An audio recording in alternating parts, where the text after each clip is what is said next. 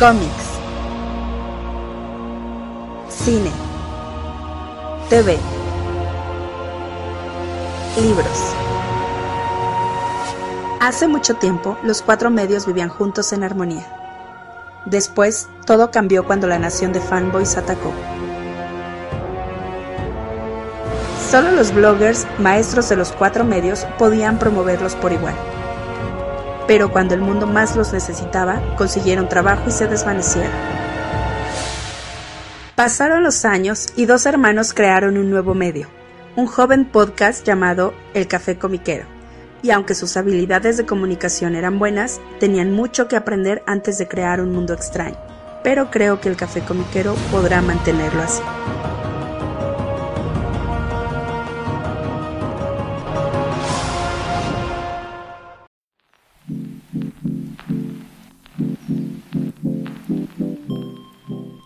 Hola, ¿qué tal? ¿Cómo están todos? Bienvenidos al nuevo episodio del Café Comiquero.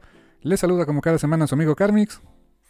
Ay, su enemigo Rul, la mutarrata del yermo canijo, porque vimos una película canija y luego hablamos de eso, pero de...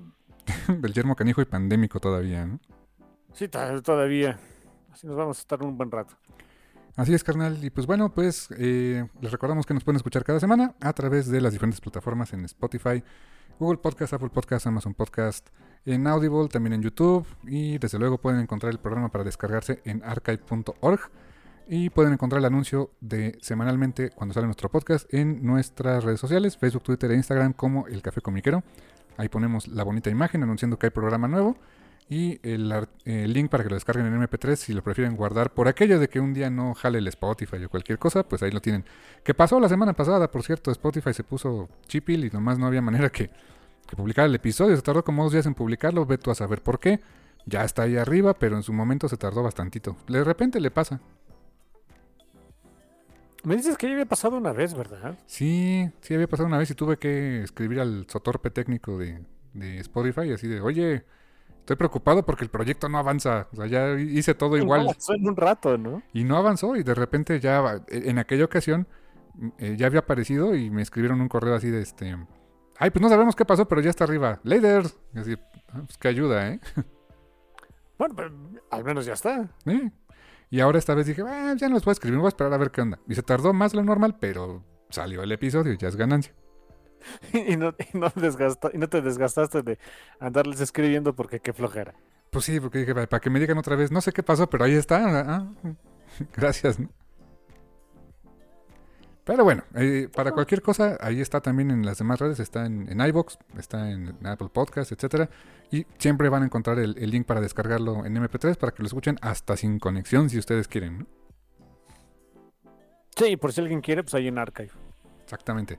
Así es, carnal. Y pues, eh, pues tenemos notitas esta semana.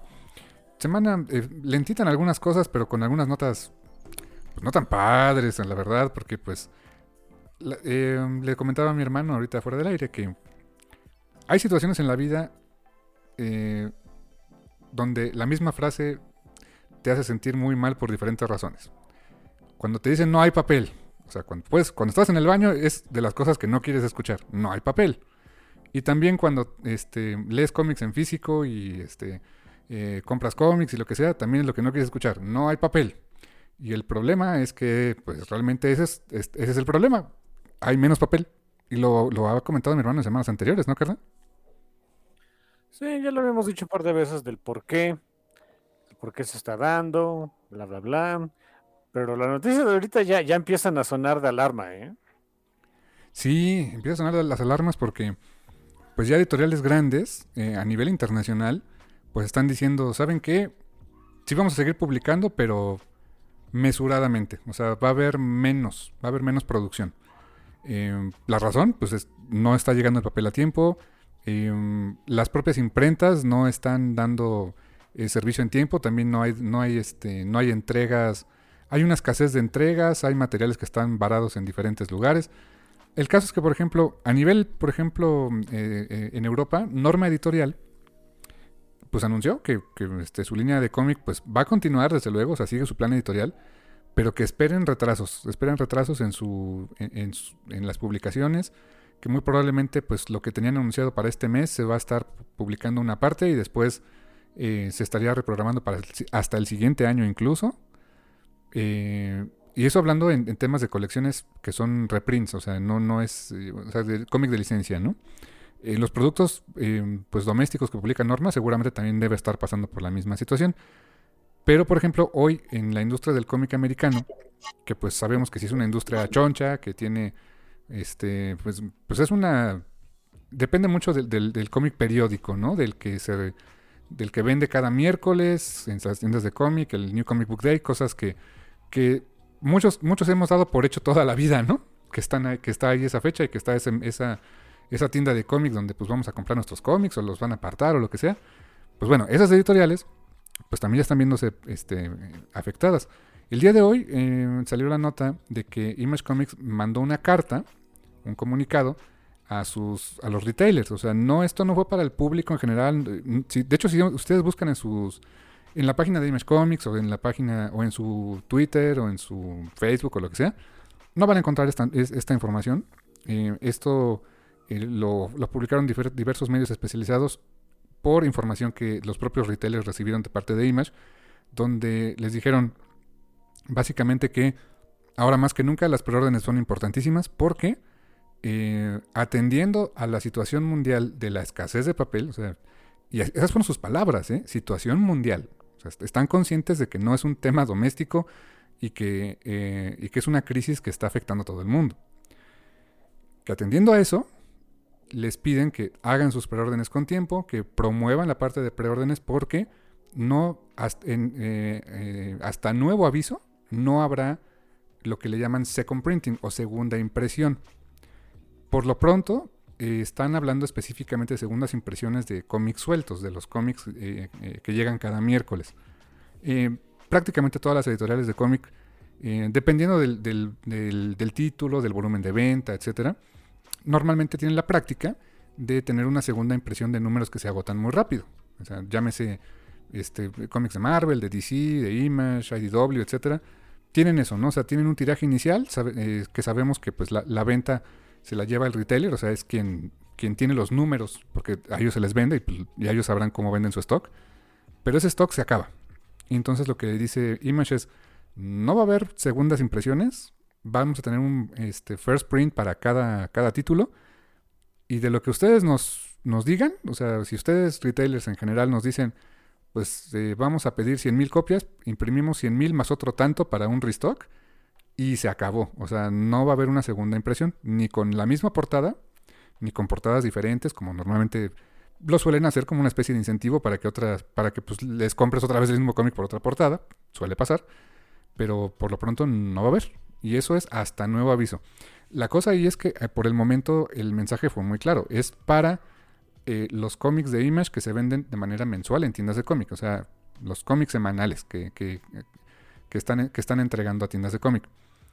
Eh, no habla aún de TPBs o segundas impresiones de TPBs o reimpresiones de TPs, hardcovers, etcétera. Por ahora no han mencionado eso. Eh, le digo a mi hermano que pues yo especulo que quizá esta medida, eh, considerando pues la, cantidad de impresión que tiene que hacer el volumen de manera semanal, pues es una planeación que quizás es más difícil, es más, em, tiene que ser como más precisa, más, más en forma para llevar cómic cada semana a las tiendas y por eso ahí están cortando esa, esa posibilidad de una segunda impresión y de alguna manera esperaría yo proteger ese otro mercado que tienen, que es el de las, de las colecciones, eh, que tienen otros puntos de venta. Quién sabe si vaya por ahí su estrategia, la verdad. O si en un futuro nos digan también, ¿saben qué? Los TPBs vamos a tener, o hardcovers, habrá un, un este, una impresión limitada, preordenen, y el que alcanzó, alcanzó. Y si no, pues a ver cuándo hagamos una segunda edición. Pero pues ahorita la cosa empieza a ponerse más preocupante, ¿no, carnal? Sí, yo digo que ya es momento de entregarse al pánico. ah, bueno. Está bien. Digo, si quieren mi opinión no profesional es esa. ¿Diría usted que es momento de entregarse al pánico? Yo diría que sí. Con toda la tranquilidad del mundo, ¿no? Sí, entréguense al pánico. Pues, ¿qué, ¿qué, recomendaciones podemos dar? Pues pues eso, preordenen, ¿no? O sea, preordenen lo que quieren comprar, ¿no? Sí, si tienen los medios para hacerlo, pues es lo ideal. y em, aún así, con, aún, aún con las preórdenes y todo, seguramente va a haber retrasos. La segunda recomendación sería chill. Chill, dudes. Paciencia, paciencia, mucha paciencia, ¿no? Sí, eh, los retrasos van a ser inevitables en algún momento. Sí. Y se va a hacer más pronto que tarde, ¿eh? Mm, Sí, es, es muy, es muy seguro. Y la, la verdad es que llega, esta crisis llega en un momento Muy malo. muy malo, porque se acerca, o sea, muy malo para todos, ¿no? O sea, para, obviamente para los que nos gusta leer y comprar cómics, desde luego, pero peor aún, pues para las tiendas, en, en una época en que empieza sobre todo la gastadera de regalos, ¿no? Y no nada más de eh, tiendas de cómics, o sea, la las tiendas de libros, las, este, las páginas en línea que venden libros, etcétera, pues también es como la temporadita fuerte, ¿no? A partir de, del Thanksgiving Day, Navidad, etcétera, y es, eh, es muy común estar regalando libros, eh, TPs, cómics, hardcovers, etcétera, y pues ahorita te llega en un momento en el que, pues, ¿qué crees? No, no hay mercancías y pues a ver qué... eh, Es una disrupción a como normalmente se maneja las ventas para esas tiendas, ¿no? Se cuentan con este tipo de fechas para tener pues altos ingresos más altos o recuperar ingreso y pues ¿qué crees? A, ver, qué vendes, ¿no?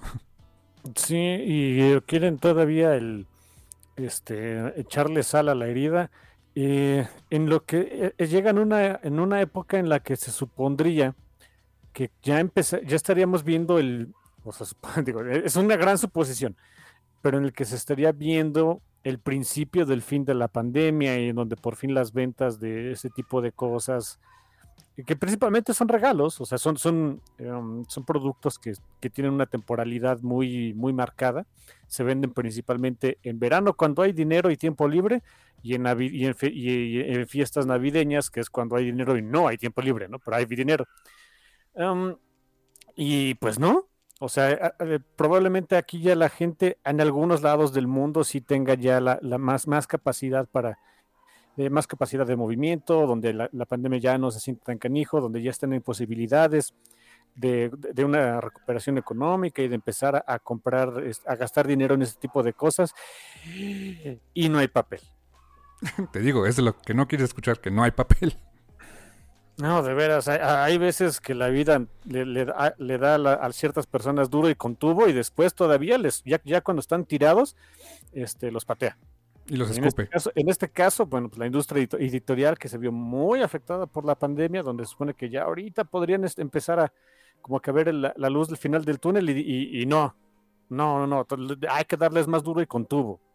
Sí, caray, o sea, llega en un momento bien difícil y, y eso también explica muchas cosas también para el mercado nacional. O sea, Panini, por ejemplo, Panini, Camite, Smash, siguen produciendo, sí. Eh, se han quejado mucho de la calidad del papel de algunos productos, pues sí también, pero pues es el papel, en algunos casos es el papel que hay, ¿eh? sí, exactamente. Oye, que está el papel, pues sí que hay, ¿eh? Ah. Eh, Siéntanse afortunados de que hubo papel. Pues sí, o sea, com- perdón el comentario, pero pues es como cuando si necesitas el papel en el baño, pues no te va a importar que no sea el papel más lujoso, ¿verdad? Oye, que nada más hay papel periódico, éntrale, pues. Pues es lo que hay. Y literal en estos casos es hasta papel periódico, ¿eh? sí, sí, exacto. Sí, sí, sí. Es, eh, hay que tener muchos, muchas cosas en consideración. Si ustedes son de los que regalan o se regalan a ustedes mismos ese tipo de cosas, como es mi caso, este, pues, eh, o apechuguen o, o, bueno, más bien, pidan con anticipación y apechuguen, porque seguramente nos va a tocar pues un poquito de frustración este, al respecto, pero pues ni modo, así es esto, ¿eh? Sí, fíjate que noté el bajón de calidad, por ejemplo, en y, y raro, ¿eh? En Camite normalmente pues no, no sucede así. Em, estoy leyendo el manga este de, de la araña, Soy una araña, y del, del, del tomo 1 al tomo 2, dije, ¿qué, qué pasó aquí, amiguito? O sea, sí, sí le bajaron muy cañón la calidad. Y pues entiendo por qué, porque pues es el papel que hay. Es lo que hay. Sí, exactamente, es lo que hay. Hay, hay que hacerse a la idea de eso. o sea, pues ni modo, ni modo, chamacos. Este, probablemente ya el siguiente año dicen que tal vez a lo mejor este, regresemos a, puntos de distribución más normales. No nada más en la industria editorial, sino en otras cosas. Así que. Pero se me hace que esas predicciones son más bien como que mm, agarraron este. eh, eh, eh, en vez de ser como que un análisis serio, es nada más de pues vamos a sacrificar una gallina culeca y a ver qué nos dice la sangre, ¿no? y esperar por lo mejor, ¿no? Y esperar por lo mejor. Así que no, no hay ninguna garantía, ¿eh? Para nada. Sí, no. Y es que es eso, subir el precio de las cosas, y pues tampoco, ¿no? Sí, en una época donde, pues, no, es apenas donde se va, de- de- donde, donde, insisto, se da como que cierta recuperación de la actividad económica y subes el precio de cosas que de por sí no son necesarias, no te las van a comprar. Exactamente. O sea, se te van a vender en algo, o sea, el, volumen no, no va a ser, no es como que catastrófico subirle un par de dólares, o sea, por lo menos para nivel empresa, este, poner, eh, subir el precio a sus cosas, pero, uh, pero sí, sí representaría evidentemente una baja este, de, cierta consideración en el, en el, volumen de ventas. Y ahí es donde una empresa tiene que hacer este, el tipo de, de decisiones que a nadie le gusta tomar o subo precios y, y, veo menos ingresos, o mantengo precios con costos más altos y veo que ingreso, y, y, también tengo menos ingresos, o qué fregados hago, ¿no? ¿no? Es así, así es como van a tener que lidiar con todo esto. Así es, carnal. Pero, al mismo tiempo, mientras Image dice que creen no va a haber reprints, pero les traigo un super cómic nuevo y queremos hacer todo un evento, ¿no? Sí, bueno, o sea, es que eso se lo dice a las tiendas. Ajá, exacto. Esa es información que a nosotros no nos, no, no nos, deberían haber dicho. Las tiendas salieron de chismosas porque están preocupadas, ¿no? Uh -huh. eh, pero Image, o sea, por, por, o sea, por un lado es, es, es como es como, es como esos memes donde hay dos, o sea, la misma, donde está la misma persona. De un lado están bien felices de, ah, sí, todo está bien y pachón, y por otro lado de me lleva la fregada, ya todo acabó, y este, en fin. Eh, porque empiezan a salir eh, como se levantó mucha expectativa y, se habló muchísimo, se sigue hablando mucho de, del regreso de Saga, que ya desde, ahí me da, ya desde ahí me da gusto, me da gusto que un cómic independiente, uh, independiente entre comillas, ¿no? Sabemos, o sea, si es independiente, es un cómic de autor, los derechos de, Saga los tiene Brian K. Vaughan y, y Fayona Staples. Publicado por Image, que realmente ya es una, o sea, eh, podemos decir que por lo menos no es totalmente corporativa la, la, la, editorial, por lo menos no está comprada por alguna otra entidad. Pero así como que super indie, super indie como otras, pues, pues no, pero en fin, digámosle de todas maneras independiente al cómic. Que un cómic independiente, este, que no es eh, que no es propiedad de nada, que no tiene una adaptación en nada, que esté generando tanta expectativa, ya desde ahí me, me está dando mucho gusto. Y estoy seguro que Image también, porque ya están anunciando planes de, bueno, el, en la víspera de cuando se lance el número 55, por ahí del 26 de enero, quieren hacer unos, una serie de eventos de ventas de medianoche. O sea, como que el, el dar, obviamente, los cómics nuevos a las tiendas, allá en Estados Unidos, aquí no. Allá en Estados Unidos les llegan los martes por la tarde, me parece, para que los pongan en venta ya el miércoles por la mañana. Eh, y lo que quieren hacer es como que, oigan, pues, ¿por qué no hacemos, o sea, ya, que se levantó tanto revuelo, ¿por qué no armamos una serie de eventos y ventas, ventas de medianoche para tus clientes que vayan a la tienda? Este, no sé, a las 12 de la noche abres las cajas con, con saga y, y este, las avientas al piso y unas navajas, ¿no? Para que se, a ver quién, quién sobrevive o no sé, a ver qué, qué tanto hacen. Eh, está muy pachón. A mí me agrada mucho la idea. Y uh, a lo mejor hasta tiendas de aquí de México quieren replicar eso, pero pues evidentemente a día vencido, ¿no? O sea, de miércoles para jueves, yo creo. De miércoles para jueves, a ver qué onda.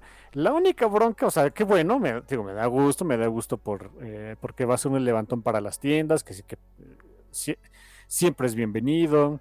Eh, para Image Comics igualmente. En el sentido abstracto de que haya un cómic generando ese tipo de cosas también. Un, sol, un solo cómic, me da muchísimo gusto. Ah, para los empleados que trabajan en esas tiendas estoy seguro que es decir de, ah, fuck. ah, sí, los dueños de las tiendas bien felices, ¿no? Pero el empleado dice, me toca quedarme tarde, ¿no? Sí, o si el empleado, o si el dueño es, es el mismo empleado, entonces es, es, el sentimiento conflictuado ahí de, oh, qué bien, por un lado, estoy enojado y furioso al mismo tiempo, ¿no? Feliz y enojado, enojado y furioso. Feliz, enojado y furioso, así es como estoy yo todo el tiempo. no, bueno. Sí, mi, mi, mi estado de, de, default es enojado. Ya cuando las cosas van muy mal, estoy furioso. ok.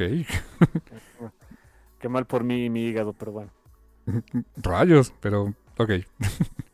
Pero el caso es que sí, o sea, si tienes, si eres el mismo dueño de tienda y tienes que venderle, pues bueno. O sea, yay, pero no, yay, pero no. En fin. Pero sí, me, me da, me da- a mí en general me da gusto, salvo por los, la gente de que trabaja en esas tiendas, de, bueno, se van a tener que aguantar, ya ni modo. Pero es bonito ver ese tipo de cosas. Em, si aquí se llega a hacer algo así y ustedes llegan a ir, la recomendación que hago todo el tiempo, chill, no se vayan a poner intensos. Y preordénelo, para que no vaya a haber bronca. Sí, sí, claro. O sea, es de. Vamos a estar ahí. yo- o sea, para enero es, yo creo que vamos a estar en el punto más álgido de, de toda esta crisis del papel. Am, IMAS tiene que. eh, para hacerlas, para garantizar impresiones, tendría que pedirlos. O sea, normalmente es con un mes de anticipación, por ahí del primero, de- del veintitantos de diciembre. Ahorita, quién sabe con qué tanta anticipación se deberá hacer. Si, pue- si quieren ese cómic, preordénenlo de una vez. ¿eh? Sí, sí, sí. Y este. Y suscríbanse para el resto de la serie, porque, o sea, ya. Digo, ese, ese va a ser el regreso, pero pues ya de en adelante esperemos que por lo menos sea un arco completito antes de que se vayan otra vez a, a pausa, ¿no? Ah, La forma en la que se venía publicando, uno esperaría que sería la forma en la que se venía publicando normalmente Saga. Eh, seis números seguidos, sin, sin, este, sin ninguna pausa.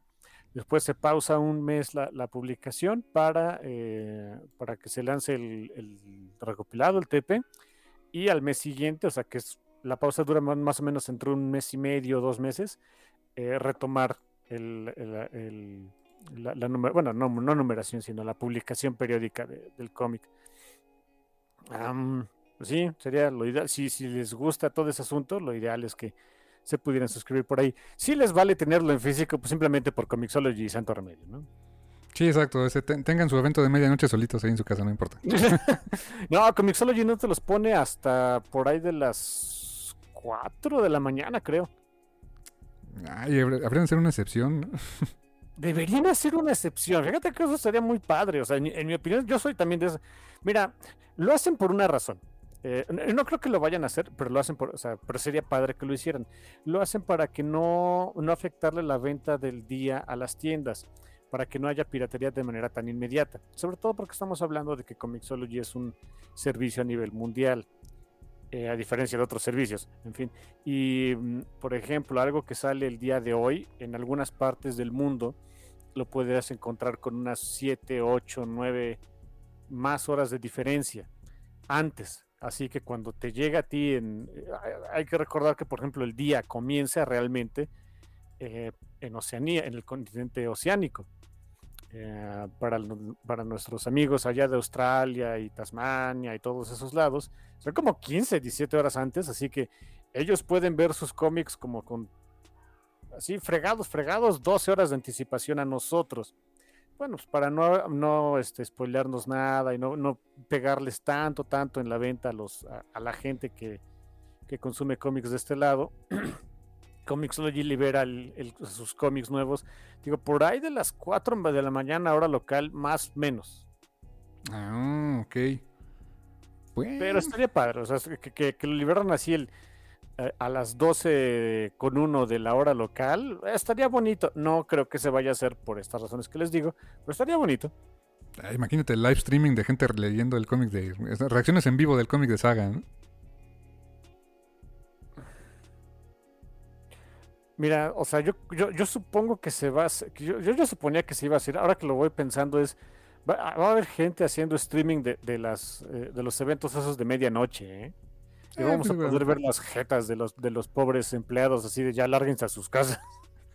Que irme a dormir, ¿no? Eh, Aquí está su porquería de cómic, lléguenle, ¿no? Pues sí, Ahora cargo de aquí, hijo, me molestas. todo eso quedará documentado muy seguramente. Quedará muy documentado. Sí, sí, sí. Sea, va a estar padre, va a estar bonito. Vamos a ver qué onda. A ver qué tal se pone, carnal. Y ya para terminar, tenemos también algo ahí, algo pachón que platicar, ¿no, carnal? Eh, por fin nos pasó algo. Después de como más de año y medio donde no podíamos hacer nada por obvias razones, hay una pandemia espantosa. Pero ahí por fin hicimos algo. A ver, cuéntanos. Eh, cuéntanos tú, porque creo que te sale, porque para empezar, en- eh, todo salió este, con una invitación hacia ti, que bueno, la, la extendieron obviamente también hacia mí. Pero cuéntanos, Pachón, o sea, cómo estuvo, porque también necesito enterarme. Bueno, la cosa es que eh, um, Bueno, todo esto surge gracias y de veras un enorme agradecimiento a nuestro buen amigo Glenn Miller, el escritor de eh, Crónicas de Maltea, publicado por Cortés Editorial. Ah, Glenn es además de, escritor de, cómic eh, creativo y este, además un muy buen amigo, pues él, él trabaja en la dirección de carrera de una de las, de las carreras más buscadas ahorita en el TEC de Monterrey, que es la carrera de animación y si mal no recuerdo también es arte digital. Em, tiene una labor muy interesante ahí, muy importante. Ha estado participando anteriormente en eventos donde pues ha llevado gente de Pixar, ha habido gente de Disney que ha dado este, talleres, conferencias. La verdad es que es un, un ambiente de creación muy, muy, muy padre. Eh, egresados de ahí ya han estado trabajando en, este, en estudios que han hecho efectos especiales para películas de DreamWorks, de Marvel, de Disney, este, Anima Studios aquí en México.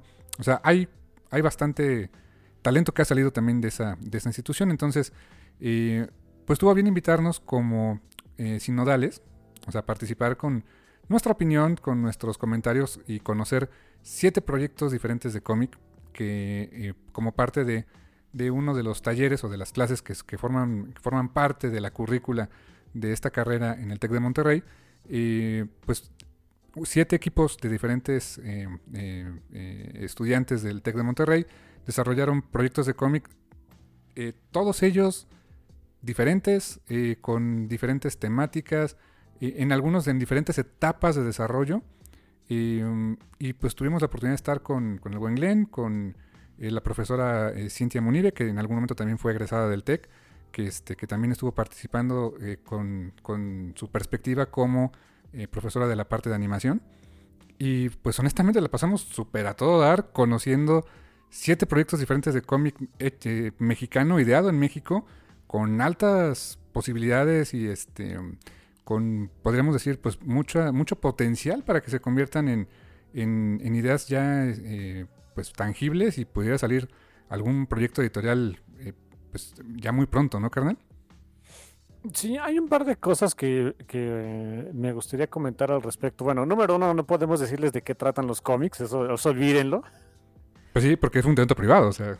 Es un evento privado, así que no les podemos decir de qué tratan, pero lo que sí les puedo decir es, número uno, bueno, para empezar, obviamente un enorme agradecimiento a, Glenn por la invitación, por supuesto, eh, porque yo no me esperaba qué tan buena vibra iba a haber en, todo este asunto, básicamente fuimos sinodales ahí, eh, y se puso buenísimo. Eh, número dos, mmm, no, no, ¿cómo decirlo? Ah,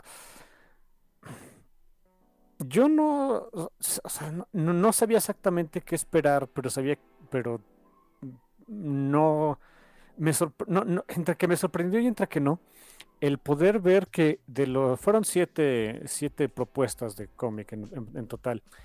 Eh, todas se hicieron con un grado de pasión por contar su historia impresionante. Se ve que no es, o sea, obviamente es para, como parte de la, de la, carrera curricular de, de, estos chavos, por supuesto, pero, pero no era nada más para sacar la materia.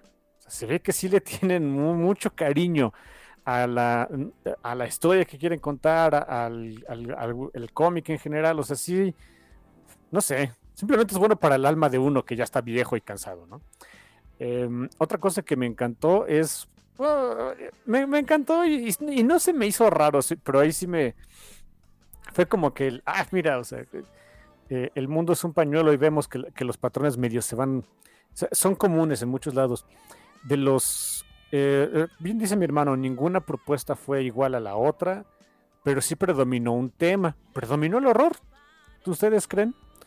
Eh, tres, tres de las propuestas en total fueron de horror, las demás fueron de, de otro, algunas de aventuras, otras de comedia, bueno, no exactamente comedia, pero eh, más como que orientados para, para, historias así, estilo más para peques, cosas así. Eh, pero tres de ellas de horror y horror, y lo bonito es que fue como distintos tipos de horror, ¿no? Había horror, este, horror espacial así, estilo Lovecraftiano, horror sobrenatural, eh, body horror raro, o sea, muy, muy, muy a gusto esa parte. Eh, se puso buenísimo, la verdad. Eh, te digo, hizo bien para el alma de la ratita. ¿eh? Oye, también nada más comentar, no hubo, creo que solo hubo una historia con temática, digamos, de superhéroes, y eso más o menos. y, eso, y eso, o sea, quizá nada más en el hecho de que eran personas con poderes. Ándale, exacto. Pero digo así como que super superhéroes, o sea, como que ya desde el punto héroes, o sea, en fin. Y, y para y de veras que eso eh, lo, lo apuntó muy bien la profesora Cintia fue de no hubo ningún azteca volador. No, no hubo síndrome del azteca volador. Qué bonito es eso. Ese era el común denominador en la- pues, las convenciones de los que 2000 90 ¿no? Sí, ¿sabes qué? Ah, creo que creo que podríamos ya poner a descansar ese concepto. Ya este ya está tan muerto como em, como que como las como como Batman Love Superman de, de Zack Snyder, ¿no? Para nosotros. Ya ya ya el caballo no está muerto, ya está enterrado, ya, ya es abono. Ya crecieron vegetales ahí de, de- de- de donde se murió el pobre caballo. Eh, yo creo que también ya podemos poner a descansar esa, esa broma y ese concepto del síndrome del azteca volador. Creo que también ya, por lo menos aquí del lado de México ya estuvo, ya, ya, ya fue. Es bonito ver que, que hay, que la gente que quiere contar historias son de muchas otras cosas. Eso está súper bonito. Y como dices, eh, la pasión que tienen estos chavos por, por sus historias, por lo que quieren contar, eh, a veces les ganaba la emoción de contar muchísimo detalle que así de, espérate, o sea, es un pitch, tranquilo, ¿no? Pero este, tranquilo, como tranquilo. 20 minutos nada más, ¿eh? Sí, exacto. Pero también como los cortas cuando te lo estaban contando con tanta, con tanto entusiasmo y demás, pues uno dice, no, sí, o sea, pues, sí quiero que me sigas contando, pero te- tenemos un protocolo, ¿no? Ni modo. Ajá, o sea, hay, hay otros más que tenemos, todos tienen que pasar, ¿no? Pero, Eh, pero híjoles, o sea, yo la verdad esperaría que, que varios de estos proyectos llegaran, llámese en print, llámese en digital, llámese en webtoon, eh, o, que se convierta a veces en el pitch para otra cosa. Ha- ha- había algunos ahí incluso que podrían prestarse para hacer la narrativa de un videojuego en algún momento. eh, o sea, hay tremendas ideas. Y, y eso es, qué bonito es ver eso, ¿no? Qué bonito es que con la guía adecuada, con la este, formación, o sea, con la guía de para dónde, de cómo, cómo se, más o menos hay que moverse en cómo crear una historia en cómic, tú le puedes dar rienda suelta a la creatividad y, y, eso fue bien padre, de, cosas, ideas que, que nunca habíamos, eh, o sea, desde luego historias que, eh, influencias en que encuentras en otras cosas, pero ideas frescas, nuevas, que no habíamos escuchado, pitches que no habíamos ni siquiera imaginado que a alguien se le hubiera ocurrido tal cosa. Y, y, híjoles, o sea, eso es un, es un pequeño grupo, pero me da eh, estadísticamente, pues, cuántas más historias no hay allá afuera por contar y que esperemos la gente las pueda contar, ¿no? Sí, supongo que por ley de los grandes números deberá haber alguna que otra por ahí del síndrome del estaca volador, pero ya no son la mayoría. ya, ya es ganancia, ¿no? Sí, creo que eso se acabó hace ya mucho tiempo, así que... eh, y esta experiencia que tuvimos ahí en el TEC, que todo fue en línea, todo fue virtual, no nos expusimos a, a- a reunirnos en grupos, o sea, chill, también por ese lado nos protegimos bastante. Em, pues me refrenda esa, esa sensación que yo ya tenía, porque tenía mucho tiempo que yo ya no veía a alguien queriendo hacer eh, cosas del síndrome del azteca volador. Curiosamente, lo que he notado es que quienes tienen más esa cosquillita por contar ese tipo de historias, ahora sí que son los mexicanos de la diáspora, ¿no? Los que em, descendientes de mexicanos o mexicanos que no están aquí en México. Se Mm, pueden ok. encontrar muchos proyectos de Kickstarter, con, no exactamente con aztecas voladores, pero más menos poquitín ahí de eh, ese, ese concepto ahí medio, medio embarrado. eh, en, en autores chicanos eh, o, o ge- o estadounidenses, pero de padres mexicanos. pero así de gente que esté aquí, o sea, que, que vive aquí en México incluso, pues no, ¿eh? Ya, ya voy viendo que como que ya, ya lo superamos. Ya lo superamos y queremos contar y leer otro tipo de historias, ¿no? Sí, sí, sí. ¿Sabes cuándo empecé a ver ese, o sea, esa... eh, no, seguramente ya venía de antes, pero yo la empecé a ver con Nómadas del Yermo. Por ejemplo, que pues nada que ver. O sea, es una... Nada que ver, nada que ver, o sea, y, y en general, y, ya después, o sea, con, cuando conocimos a, bueno, a nuestros amigos de Corteza, a, a nuestros amigos de ficción, ya- ya cuando vi sus cómics dije, ok, creo que sí, ya, ya, ahí fue donde tuve la primera impresión de, ya, ya superamos lo del Azteca Volador. Pasan los años y me, doy- voy- me- me voy dando cuenta de sí, creo que ya hasta debemos enterrar la broma, En- o sea, de, de- de que ya los, de que, ah, eh, en, en un pitch ahí de, de, de cómic aquí en México, de a ver cuándo me sale e, es nada más contar los minutos para que salga el síndrome del Azteca volador. No, yo creo que, yo creo que eso ya, ya fue. Sí. Es bonito, me gustó. Sí, sí, sí, definitivamente, carnal. Pues sí, la verdad, gran experiencia, estuvo muy padre. Em, por ahí parece que nos quieren invitar a, dar seguimiento en, algún momento este, con una segunda vuelta de, su speech. Nosotros encantados. Y como dice mi hermano, lamentablemente pues no les podemos decir de qué van porque pues son ideas de ellos. O sea, y eso evidentemente en algún momento, si ellos lo quieren capitalizar, es, o sea, eh, no solamente es su derecho, es, pues, e, e, es lo que debe de ser, ¿no? Sí, y este y si en algún momento alguno de esos proyectos, que ojalá que sí, se lleva a, buen término, o sea, de que quede publicado en algún lado, ahí sí les vamos a poder decir a ustedes, ah, yo vi ese cuando estaban haciendo. Yo vi ese cuando estaban haciendo y tuvimos chance de opinar. Sí, sí, sí, nuestras, este, en mi caso, porque mi hermano sí, sí se ha dedicado más a esto, en mi caso mi completa eh, no profesional opinión pero aún así, digamos que la paz. Pero las risas no faltaron. Oye, en algunos casos, nada más así comentar, eh, digo, el nivel gráfico varía entre algunos proyectos, pero algunos de ellos, wow, o sea, qué buenos diseños de personajes, eh, secuencias, o sea, un nivel más alto de lo que hubiera esperado, ¿eh? Sí. Eh, ¿Cómo decir? No, no había un estilo tampoco predominante, ¿eh? Ni todos querían ser manga, ni todos querían ser Black ni todos querían ser Marvel, ¿eh? Ándale, exacto. Sí, sí, sí. Había todo, de hecho, todos, todos, todos los estilos que vimos ahí eh, eh, en particular estaban entre uno y otro. Algunos sí querían ser como que 2000 AD. Ándale. Pero, bueno, saben que dentro de la revista 2000 AD hay muchos estilos. Ah, hay algunos que sí querían ser, no exactamente manga, pero dices, ok, este va para Webtoons había otros que decías, ok, este Panel Syndicate a este le queda.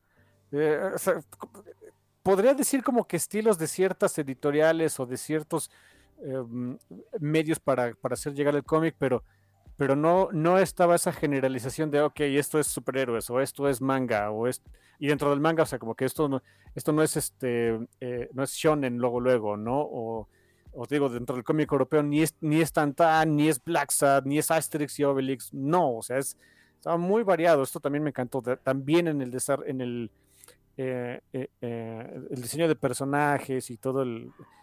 había unos que ya hasta llevaban su logo, santo Dios, o sea, todo estaba muy, muy bien desarrollado, dices, ok, sí, se siente, se siente, y, y ninguno de esos logos era así como que Em, queriendo parecer este gobierno mexicano queriendo meterle este, mamuts. mamuts ahí al aeropuerto o tonterías de esas no no no nada que ver muy bien desarrollado o sea nada ultranacionalista ni mucho menos. Me encantó de ver insisto me hizo bien al alma. Ninguno era el cómic del bienestar no o sea. Exactamente ay Dios. Ay no por favor jamás hagan eso ¿no?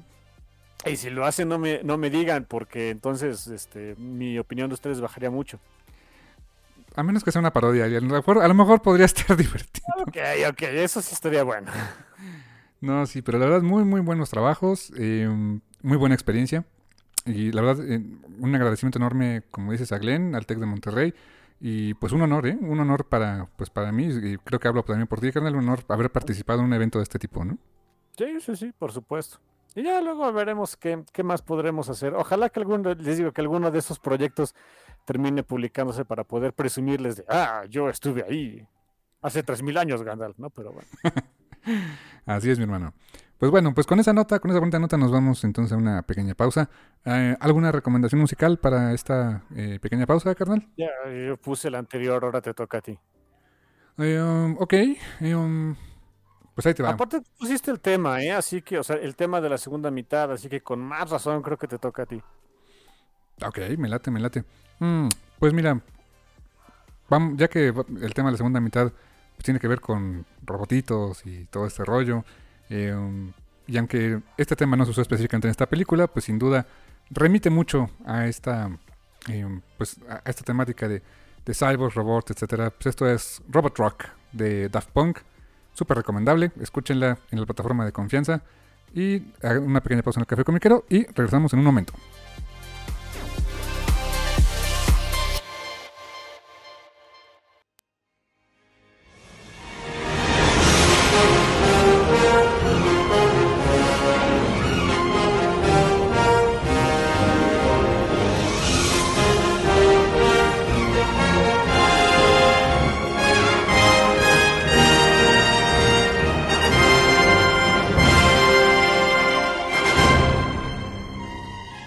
Estamos de vuelta en el Café Comiquero después de esta recomendación musical Robot Rock de Daft Punk, que pues eh, un tema que habla de robotitos y justamente vamos a hablar de, yo creo que uno de los robots cyborg, más bien, más famosos del cine mundial.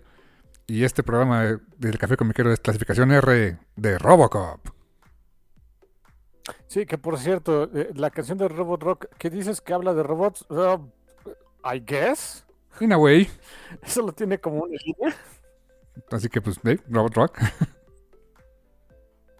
Pero bueno, digamos que sí. Así es, carnal. Pero bueno, Robocop, 1987, ya tiene sus muy, muy buenos años. Sí. Eh, una película que pues... Y, dile, a la, amable audiencia de por qué quisiste hacer esto. Porque lo sugerí, porque me dio mi regalada gana. No, no es cierto, porque recientemente... recientemente descubrí, bueno, no descubrí, ya, ya estaba siguiendo esta serie en Netflix que se llama The Movies That Made Us, eh, que hablan precisamente de, pues, de películas eh, famosas, no necesariamente joyas del séptimo arte o, películas clásicas o algo así, sino que películas que han sido importantes en la cultura pop, ¿no? Um, en ese serial pues pueden encontrar cosas como Volver al Futuro, eh, Die Hard, em, no sé, Baile Caliente, o sea, hay de, todo un poco, ¿no? Y lo padre de esa serie de Netflix es que pues platican em, aspectos de la creación del film, pero no, no específicamente desde el punto de vista técnico o que esté necesariamente las los protagonistas hablando de pues cómo fue para interpretar al personaje, sino más bien del lado de producción, del lado del guion, em, pues también a veces eh, pueden llevar al director, a veces a, las entrevistas, y pues todas las vicisitudes con, que se encontraron para llevar a cabo la película, desde que surgió la idea hasta que se estrenó. La verdad está bastante padre la dinámica de esa, de esa serie. Y vi ese capítulo recientemente eh, de la nueva temporada de, de Movies That eh, con Robocop y dije, qué buena película era Robocop. Dije, la voy a ver, voy a aprovechar y la voy a ver. Eh, la encontré en uno de los canales de Amazon, que me suscribí solamente para ver la película y ya luego la cancelé. Eh, y qué buena película es. Honestamente, que se sigue sosteniendo bien a pesar de, de, ya del tiempo, ¿no? Sí, yo a propósito no vi esa serie de... no, la he visto. De Movies That Made Us, ¿verdad? Así se llama a propósito, no la he visto, y bueno, en particular este episodio, pues para no andar comentando lo mismo, ni mucho menos.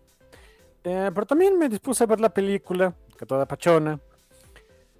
Y mi hermano sí, o sea, no solo se sostiene súper bien, eh, sí se me hace una joya a mí. Eh. Cuando era pequeño, que no debí verla de pequeño. Esa no es una película para niños ni por error, pero bueno. No. Pero bueno, cuando era pequeño había cosas que me hacían sentir incómodo. Principalmente la violencia muy extrema que manejan en Robocop. Yo, mi hermano, que conforme se va haciendo uno viejo y como va pasando el mundo y demás, la médica película te hace sentir incómodo todo el tiempo. Por otras razones. Por muchas otras razones. No solo la violencia, también eso, pero ya después uno dice, no, me lleva la fregada. Se supone que esto era una sátira. No era como que el blueprint para la sociedad actual. God fucking damn it. Sí, eso de futurarle y atinarle no siempre está padre, ¿eh? Ya no, de veras que no. Mucho menos aquí. Sí, no. Eh, la película, pues la verdad, para su época, pues bastante original. y puedo decirte que es una película que parece honestamente muy, muy, muy de cómic, o sea, muy de un de algún cómic de, no sé, pues, de, ciencia, ficción, ¿no? Eh, incluso con algunos tintes superheroicos, podríamos decir, pero eran producciones originales, o sea, era un, un concepto diseñado para el cine, que después explotó en múltiples medios, hubo cómics, hubo series de televisión, series animadas, hubo hubo, hubo eh, un remake recientemente que pues ni Hubo mm, videojuegos también, bastante difíciles, por cierto. Me, acuerdo mucho de eso. Um, mercancía, la que tú quieras, hubo juguetes, hubo máscaras de una película que honestamente no estaba pensada para eso. ¿eh? yo creo que cuando le hicieron, no estaba pensando en el, en el merchandising que podía salir de la película. ¿eh? O sea, estoy seguro que, la intención en particular, en particular de Paul Verhoeven, el director de la, película, no era nada de eso, ¿eh? Pero pues ya sabemos cómo son en Hollywood y pues si, podían marketearlo, lo van a vender, lo van a poner en, en, lunchboxes y lo venden y lo venden, maldición. Eh, eso, eso, de, eso ni lo dudes. Eh, que Paul Verhoeven, pues, o sea, fue una, también una elección, pues, curiosa para dirigir este tipo de película, porque, pues, no, mm, es un, es un director holandés, o sea, acostumbrado al cine europeo y de repente, pues, te lo traes a producir la, una visión eh, de América, o sea, de Estados Unidos, del Estados Unidos de los años 80, desde el punto de vista de, de un, pues, de un extranjero, ¿no? Desde un, de un outsider como Paul Verhoeven y acaba siendo no solamente bastante, eh, ¿cómo decirlo?, eh, adecuada, sino que además le futorea y actualmente pues este, se parece mucho, ¿no? Eh, y como que creo que eso, eso le da ese saborcito también que lo enriquece, que no es un, un estadounidense hablando de sí mismo de su cultura, sino alguien fuera de, en un futuro, podríamos decir, en un Detroit del futuro, eh, con ese sabor de los ochentas, pero, pero visto desde afuera. O sea, le da una perspectiva muy única a todo este asunto, ¿no? Sí, de repente, eh, eh, que es algo normal. El, estamos de repente tan embebidos en nuestra propia forma de vida que hasta que no llega alguien de fuera nos dice, oye, ¿has visto lo ridículo que eres? Y dices, ah, tienes toda la razón. Pasa en, pasa en nuestras vidas individuales, pasa como sociedad pero eh, eh, es parte precisamente del, pues, del encanto que tiene esta película. ¿eh? Sí. esta película que, este, por cierto, fue, fue escrita por dos, dos escritores, Edward Newmeyer y Michael Miner, son los que tienen este crédito como escritor. Em, que, y, que le, le salió la idea después de haber visto Blade Runner, que esa salió en 1981, 82, y pues ellos querían hacer su propia versión de hacer robots. Y pues mira, eh, aquí está, ¿no? O sea, lo, lo la, hicieron, de esta... Eh, quisieron darle un, twist que no, que no fuera Blade Runner, donde pues los, robots se veían como humanos, porque básicamente eran humanos, ¿no? O sea, los replicants y todo eso, pues básicamente no, no distinguías entre humanos y, robots, donde pues básicamente esa era la idea de la película. Acá, honestamente, sí buscaron que, que la criatura, el robot, el, este, la máquina fuera algo visualmente muy diferente al resto de la, de la, producción de la película, ¿no? Lo logran y lo hacen de una manera muy interesante y Paul Verhoeven aporta esa visión que, bueno, es Paul Verhoeven, por lo que como pronuncia él, que dicen que está bien loquito, pero, eh, pero que pues aporta una visión bien interesante, eh, una película que estuvo a punto de ser clasificada X, o sea, no, ni siquiera R, o sea, en Estados Unidos salió como clasificación R, eh, y estuvo a punto de, llevarse a la calificación como película clasificación X, porque la violencia era todavía más gráfica. Eh, por ahí este, comentaban, y había visto este comentario en otro lado, que sí le cortaron algunos segundos, ¿eh? fueron segundos eh, en ciertos momentos a algunas de las escenas más violentas, pero esos segundos les dieron la diferencia entre convertirse en X y R. En palabras de Paul Verhoeven, que, que él estaba enojado de que le hubieran quitado esos segundos, ya el resultado final no cambia. O sea, no, no, te, no le quita la misma crudeza y la misma em, el nivel de, impacto y violencia que tiene. Y se le hizo bien raro, ¿no? Que dice los americanos, que dice, pues, ¿por qué los americanos este segundo les hace la diferencia? Pues quién sabe, están locos, ¿no? O sea, no, lo entiende él, ¿no? En particular cuando la verdad es que, mira, a mí me, ahora que me lo acabas de platicar, lo que se me hace chistoso es que hayan casi conseguido una clasificación X por violencia, cuando en realidad eh, la violencia es como que el pan nuestro de cada día en los medios estadounidenses, o sea, eh, desde los ochentas, ¿eh? así que, a lo, o a lo mejor porque eran los ochentas, yo creo que una película así, así ahorita, como Robocop en el día de hoy, a duras penas alcanzas la R. Sí, ¿verdad? Empieza a poner desnudos, olvídate, ya, se acabó, eres R y sino que hasta X. Pero violencia mm, es, extremadamente difícil que te ponga una clasificación tan alta. Y también, pues es una película donde los efectos prácticos eran eso, ¿no? Eh, había mucho efecto práctico. y um, el CGI era inexistente, o sea, no, había CGI como tal. Había muchos efectos visuales. Um, el traje, o sea, Robocop era, era real, o sea, era un, era un tipo, este, eh, Peter Dweller, mm, dentro de un traje incomodísimo, pero existía, o sea, lo fotografiaba si estaba ahí, no, no, no había nada eh, de CGI ni mucho menos. Era honestamente como, como, que muy artesanal la película, ¿no? Incluso los efectos. Hay algunos que, que platicábamos que pues ya dieron el viejazo y se entiende, ¿no? Especialmente con algunas criaturas que pues no, que, que la técnica de stop motion pues es, ya el stop motion está en desuso para, más que al menos que quieras una elección estética muy específica, pero antes era lo que había. Y fuera de ese tipo de cosas, aún así este, la fotografía, el color y todo eso, pues se siguen sosteniendo creo que bastante bien, ¿no, carnal? Es lo que le a mi hermano, solamente hay un par de, de escenas eh, con ciertos elementos que pues, se ven de, ah, ok, un poquito de lo en y ni modo. De ahí en fuera, la verdad es que la película se sostiene muy bien, el efecto visual está muy cuidado. Em, el, el, el, hecho de, de, tener a Robocop en pantalla, o sea, el, que es un traje, hay mucho maquillaje al respecto eh, en, ese, en ese traje, en esa, en esa representación que hizo Peter Dweller. Está, está canijo, de verdad, fue un trabajo impresionante para la época. ¿eh?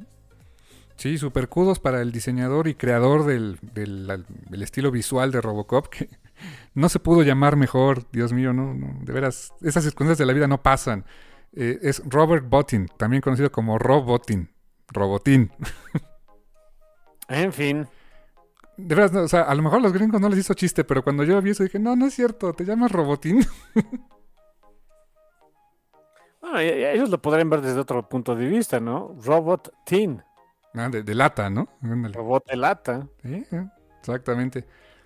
Um, pues creo que, bueno, vale la pena repasar como tal la trama. Yo creo que es una película que a estas alturas la mayor parte de la gente la ha visto, ¿no?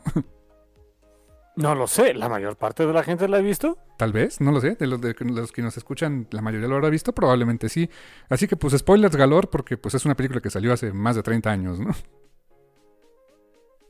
Sí, ya, ni, ni chillen, ¿eh? Sorry por eso. Exactamente. ¿Dónde nos sitúa esto? Detroit. Y, me encanta que haya sido Detroit. A mí, eh, este, algo que me pudo encantar, y ahora lo veo desde otra óptica, pues Detroit históricamente es, ciudad industrial, es en los 80 era los que hacían los muscle car, donde estaban las armadoras de autos, eh, todo ese ambiente pues eh, muy mecanizado, ¿no? Y que este ser Robocop, o sea, el primer policía robot, eh, fuera creado en Detroit. E, incluso el, diseño parece como, eh, pues recuerda, ¿no? De alguna manera eh, las, las líneas o curvas de vehículos que pues a lo mejor se, se, hubieran hecho como los modernos de aquella época, ¿no?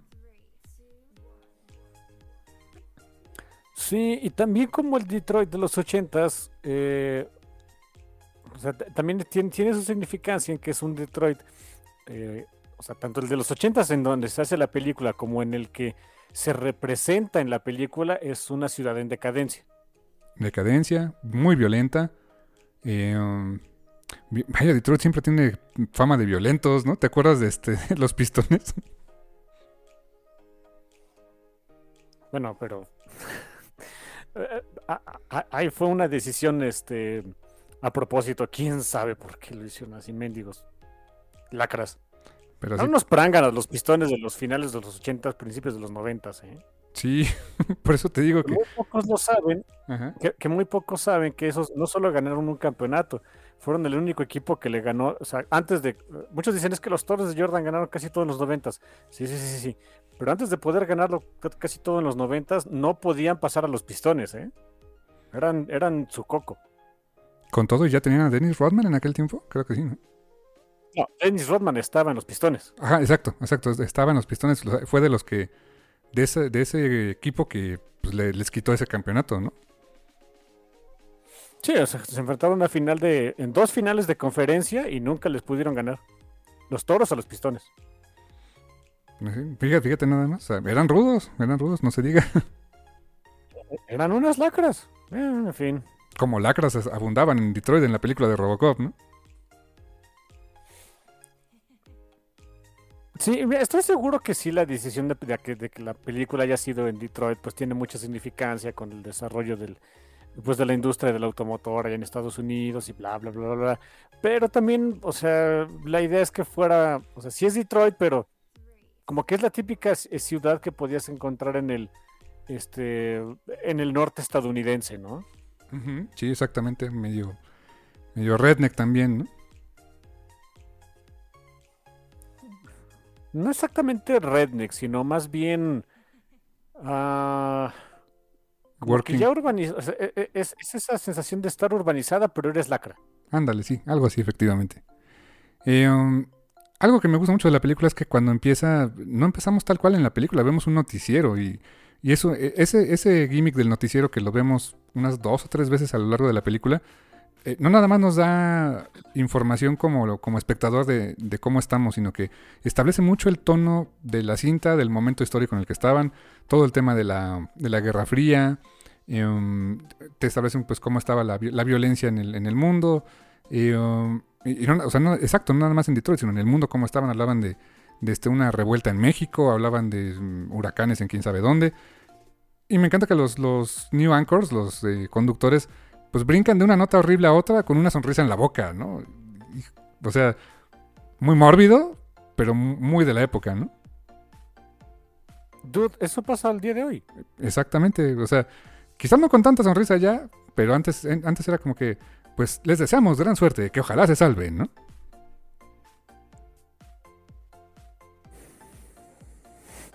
Mm, más o menos, o sea, es por eso que te digo que esa película, eh, eh, conforme ha pasado el tiempo y demás, es, es cada vez más incómoda. Porque no, no sé si se, si en realidad este, los escritores más bien eran viajeros del tiempo, cuál es la onda, pero hay muchas cosas. Tan solo el, el formato es este de las noticias que, acuñado realmente en los 80 y que ha venido permeando ya pues, casi por 40 años eh, que sigue siendo el mismo. Eh, eh, sí está un poco más exagerado el, cambio así de pasamos, no sé, de, del comercial de venderte carros a un este a, a, una revuelta en Centroamérica que se ha cobrado quién sabe cuántas vidas.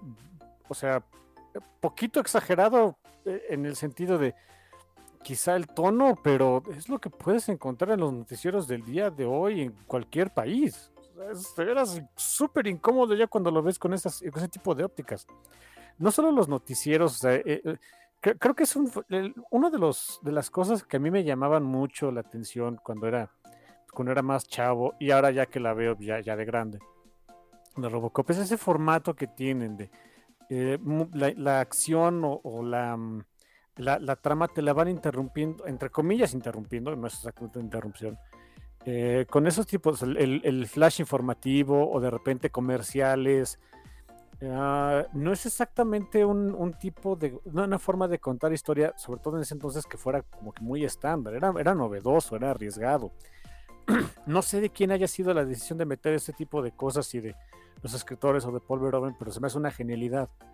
Porque eh, muy al estilo de, ¿saben qué? Que no es, no es el tipo de, no es el tipo de historia totalmente, eh, y no, me gusta hacer comparaciones así, pero más o menos es, eh, la forma de contar de cosas que, por ejemplo, quiso hacer Alan Moore con Watchmen, de que entre cómic y cómic te daba, no sé, este, su, ese librito ese chistoso del, del buito y no sé qué, y, el cómic ese del, piratita con los muertitos y no sé qué, para darte más contexto acerca de la historia, es, algo que se me hace un tanto análogo que, eh, con esta película de Robocop ese tipo de cosas, los newsflash, los comerciales y demás, te ofrecen un contexto del estado del mundo, con lo cual te vas haciendo de más información de por qué no te debería sorprender todas esas decisiones que estoy seguro que en su momento se, nos hacían como básicamente inhumanas y las vemos el día de hoy como más normales. Así que eh, eh, esos, esos momentitos ahí que podría parecer una interrupción,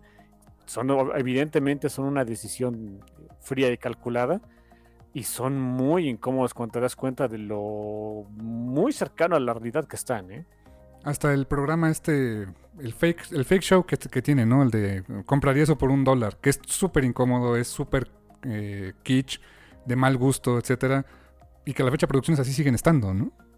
Siguen estando y siguen dominando en el en, la programación estadounidense.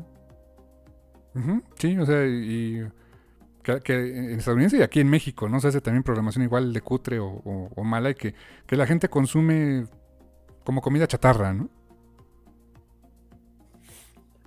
Es parte de la forma en la que vivimos. No se puede escapar de eso. Sí, y, y me encanta que durante la película vemos que ese mismo programa lo ven, o sea, sale como en tres momentos de la película y lo ven diferentes tipos de personas. El- lo ve el típico yuppie corporativo cocainómano, disfruta el programa. Lo ve el, el señor que tiene su tiendita, su Oxxo, que, que técnicamente se vuelve víctima de un crimen y disfruta el programa. Eh, está uno de los secuaces de- del, del- del malo malote de este de Clarence Bodiker y disfruta el programa. O sea, como, como que no, no te, te dan idea que a mí me da la impresión como que pues es, es un show tan, tan popular que pues no importa quién, quién lo vea, ¿no? Y, y normalmente pues cuando buscas que ciertas cosas eh, en manos de otros directores, ¿no? Buscas que cier- ciertas cosas que alguien ve, consume, etcétera, solamente las vea, consuma, coma, etcétera, un cierto tipo de personaje. Aquí no. Aquí es como que pues es la sociedad en la que están y así seas la víctima de un crimen o el que ejecuta el crimen, disfrutas la misma basura, ¿no?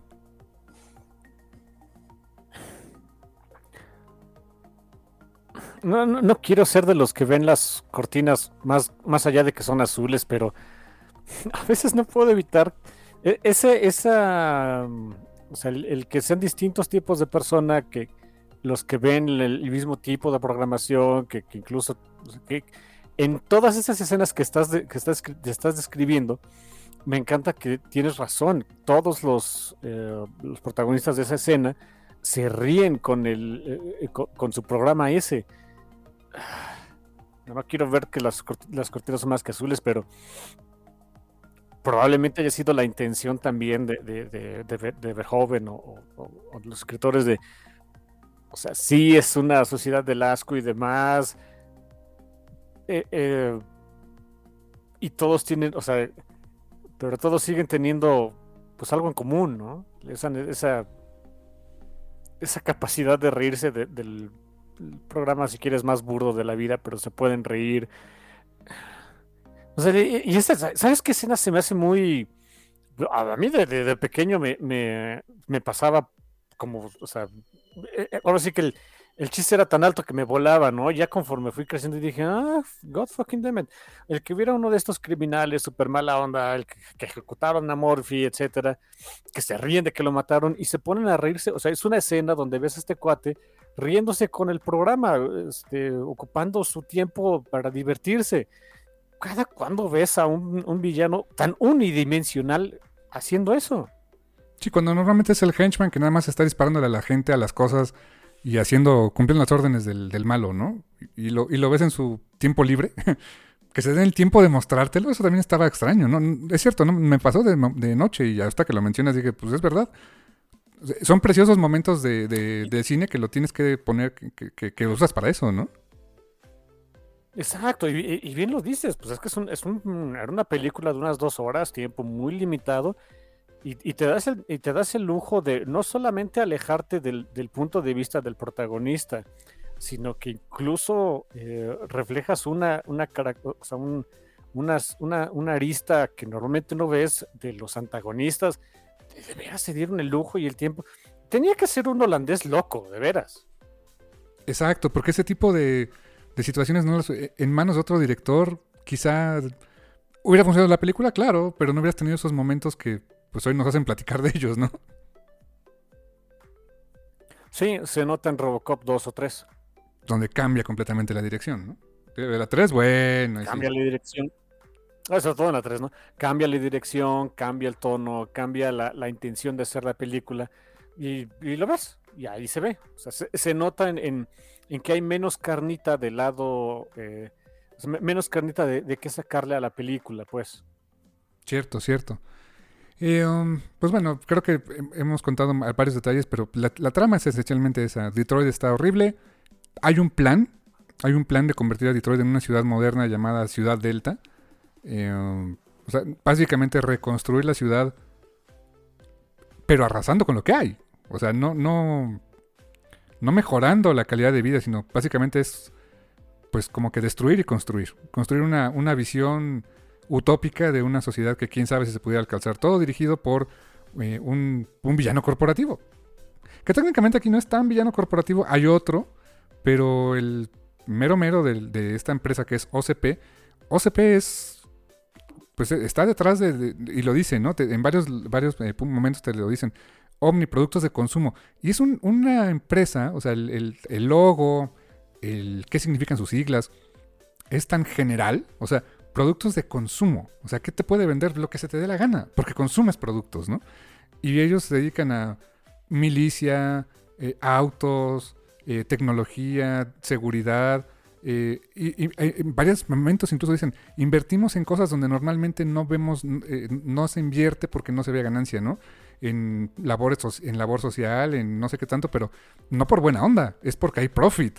Buscaban hacer profit de cualquier cosa, por más humanitaria que fuera, lo pervertían hasta el punto de hacerla, hacer dinero, ¿no? Eh, creo que uno también era de las cosas que, de, chavo me, volaban, que no, no me pasaban totalmente de noche. La policía de Detroit era, era privada, estaba privatizada, era propiedad de OCP. También. Al grado de que por eso se hace Robocop. Normal. Pues se les hacía normal. No, no había una, no había una discusión de si eso era correcto o no, ni mucho. No, no, no. Era lo, era lo que había, era normal. Y, estoy seguro que para las audiencias, estoy seguro que para las audiencias de ese entonces sí se les hacía un poco así como que ridículo que cómo van a privatizar a la policía. Casi 40 años después y dices, ah, estamos a dos de privatizar la policía, ¿verdad? Básicamente y, hay unos flashes, unos news flashes de repente donde hasta dicen, entrevistan gente en la calle y porque hay una amenaza muy latente de que los policías se van a huelga. ¿Por qué? Porque los están matando. O sea, la violencia es tal en Detroit que que matan policías en la calle con total impunidad. La vez que eso ni pasa, ¿no? Eh, y que se quieren ir a una huelga. Y la amenaza de una huelga se les hace incluso hasta ridículo. Eh, a algunos policías, a los jefes, es de, pues ¿cómo vamos a irnos a huelga? Somos policías, no podemos hacer eso.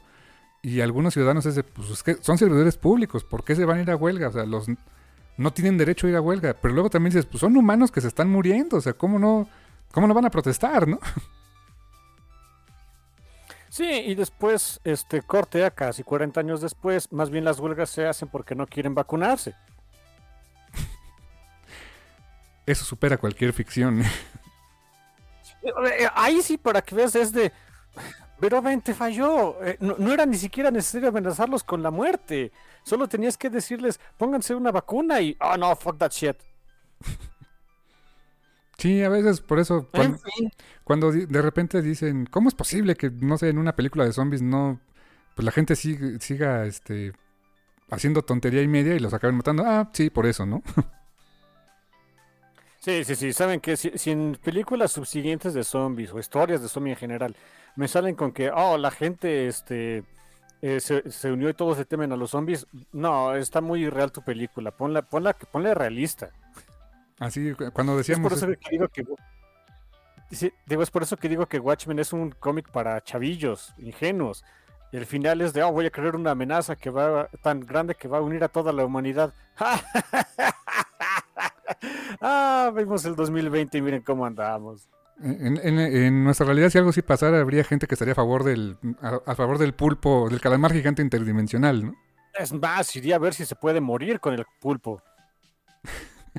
harían canciones sobre el pulpo, no sé, algo, ¿no? Así que, en fin. Pero sí, o sea, e, e, ese tipo de cosas que, que te digo, en ese entonces eran como que una exageración y ahorita las veces de, ah, ok. Otra, otro de esos elementos que te digo eran de así como que de exageración, de no, manches, o sea, se, te hace muy jalado, es, es, es una perversión de, de, la realidad, es, una, es, torcerla a donde más, a donde más no se puede. Eh, el hecho de que llegue un policía novato, eh, Morphy, y que quiera, que haya querido estar ahí en, la policía porque tenía vocación de servicio y demás. que es cada vez, eso sí cada vez suena más a ficción. Cada vez es menos, ¿no? En todos lados, ¿no? Pero, pero en Estados Unidos, ah, por supuesto que es cada vez más ficción. Más es la gente que quiere meterse a ser policías porque les gusta la sensación de impunidad o porque están más cerca de sus amigos blancos supremacistas, ¿no? Así que esa es la parte que es la, es la más este, fantasiosa de todas, siendo súper honestos. Como también eh, eh, un momento pues que, se vuelve icónico en Robocop, en el, o sea, en el personaje y, y a lo largo de las, de las series de películas y en cualquier lado donde aparezca lo vas a hacer, hasta en videojuegos como Mortal Kombat que estuvo de invitado, lo vas a ver haciendo, que es ese movimiento que gira, hace girar su pistola y la, y la guarda, ¿no? Antes de, antes, antes de guardarla le da un giro, que le, se, se, ponía a hacerlo, fíjate. Todavía no era Robocop, era Morphy comprando donas con Lois en la calle, ¿no? Y él con toda impunidad saca su pistola cargada y todo a, juguetear con ella y, este y, guardarla en su en este en el holster, ¿no? Así de te cae Murphy, no hay bronca, no te no te suspende por andar jugando con tu pistola en público. Bueno, ahorita no te, ahorita no lo suspenden por andar disparando a una multitud sin saber qué, de qué se trataba y matan a una niña de 7 años, ¿no? No pasa nada. Sí, ¿qué te iba a ¿Qué nos va a preocupar que se pongan a jugar con su pistola, no? ¿Quién nos va a preocupar que quieran hacer este hacerla de revólver Ocelot? Total. Que ese es el bonito detalle que, a la postre nos sirve para identificar que Robo sigue siendo humano, ¿no? O sea, que sigue teniendo esa, e, e, ese simple detallito, esa sí hace una genialidad a nivel de guion, que igual, de chico se me hacía cool, hoy se me hace una genialidad a nivel de guion, que estableces que eso, Morphy lo hacía porque a su hijo le gustaba. O sea, su hijo le decía, oye, tú eres policía igual que este policía espacial que me gusta, ¿puedes hacerlo igual? Sí, como no, mijo, aquí está, ¿no? Y cuando ya eh, le borran la memoria aparentemente y lo convierten en, más máquina que humano, que ya es como Robocop, el hecho de que lo siga siendo te, sigue, te dice, sigue siendo Morphy. O sea, muy dentro de sí, con, con programación, con chips en la cabeza, lo que sea, sigue siendo él. Desde ahí te dan esa idea. Insisto, de niño era así como que, qué bonito, está bien chido, le quiero hacer igual que Robocop. De gran, ya más de grande dices, ok, es una gran herramienta para establecerte este, a nivel de guion el show don't tell. O sea, no, no me dicen que, que, sigue siendo Morphy, me muestran que sigue siendo Morphy, ¿no? Sí, y hay un punto ahí que mencionaste que, que también lo, lo, racionalicé ya hasta mucho después. Um, no es que le hayan borrado la memoria, o sea, le borran la memoria, pero no es como que haya llegado OCP y le haya este agarrado, agarrado ahí este el, el clean disk y órale a la goma. Es que Morphy estaba muerto y uno iba a suponer que al, regresar, literalmente regresarlo a la vida, pues no iba a tener, o sea, era una página, era, era una página en blanco, no iba a tener nada. Y es meterse mucho en cuestiones ahí de, eh, pues de, de, filosofía y acerca de, bueno, este, qué es lo que hace a una persona, si, si ya te moriste sigue siendo la misma y regresas sigue siendo el mismo, hay algo ahí más allá de, los impulsos eléctricos del cerebro, este, los que se mueren en Krakow y regresan son los mismos. Oye, sí. Hay, hay mucho de, o sea, eh, es algo que, que la mendiga película realmente no, y no es, y es que o sea, es, parte de la trama, por supuesto, pero es algo que no te explican y lo hacen a propósito. Es para que pues, ahí tú hazle, a ver, este, interpreta eso como puedas y a ver, y ojalá no salgas todo traumado de aquí. Eh, mm, yo salí traumado, así que creo que les falló, pero, o sea, les falló decir que no me traumara. A lo mejor querían traumarnos, ya no sé, no tengo idea. Pero es una de esas cositas que de veras me, eh, insisto, es, es por eso que si, si, si, tienen mucho tiempo de no ver Robocop, vuelvan a verla ya, ya con la óptica que tenemos hoy día. Y es una historia muy distinta de la que encontraron hace 10, 15 o 20 años. Es, increíblemente... Eh, a, mí me sorprendió mucho lo, lo, distinta que se me hizo verla ya en estos días. Que la última vez que la vi fue hace como 5 o 6 años y, y, de verdad, de verdad siento que ya ha pasado una vida entera. Es, sorprendente ese tipo de cosas. Em, y como ese ejemplo hay muchos, hay, una conversación ahí, de, o sea, en el momento en el que están, eh, en el que todavía apenas están como que planeando ahí eh, los mandamases ahí de la OCP de, de, qué hacer con la policía, de cómo reemplazarlos, porque pues, se les van a ir a huelga, les está costando dinero. Y en el momento en el que empiezan a decir, bueno, o sea, tenemos un, un prototipo de, de, un Robocop, o sea, de, hacer eh, un Robocop con, pues, con alguien, pero no, no sabíamos bien cómo era, cómo era el asunto.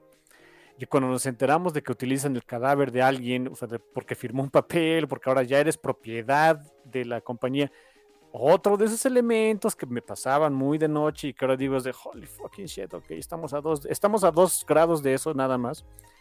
Y eh, cuando están armando a Robocop y a una de las, este, eh, de las ingenieras ahí de, que, que le dice ahí al, al Bob Morton que, cometió un error, ¿no? Cometió un montón, pero bueno. le dice, oye, logramos salvar un brazo, ¿no? ¿Qué, qué pachón? Y el, el, el Morton le dice, quítale el brazo. Eh, le, le preguntan a los cuates, ¿podemos quitarle el brazo?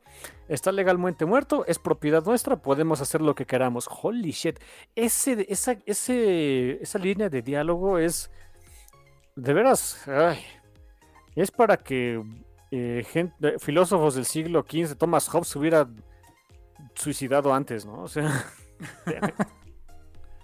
Es que sí es cierto, o sea, el hecho de firmar un papel ya te hace propiedad de una empresa al grado de que tu cadáver pueden hacer lo que quieran con él, estés vivo o no. O sea, estés en un estado... Y otra vez, o sea, filosóficamente, estás en un estado de media muerte, ya estabas muerto y te revivieron, y, y ahora eres un... eh, Varias veces se lo dicen, eres, eres un producto. Eh, en varios momentos del diálogo le dicen, eres un producto, nos perteneces. No manches, esos sí son villanos corporativos y no fregaderas, ¿no? Sí, y, exacto, y, ahí es donde entra la pregunta, ¿de, verdad, este, de verdad les pertenece? O sea, el trabajar para alguien hace que seas propiedad de ese alguien, el hecho de que eh, necesites del dinero proporcionado para eso, y en el caso de Robocop no es dinero, sino de que ni literalmente los necesita para vivir, significa que ya eres propiedad.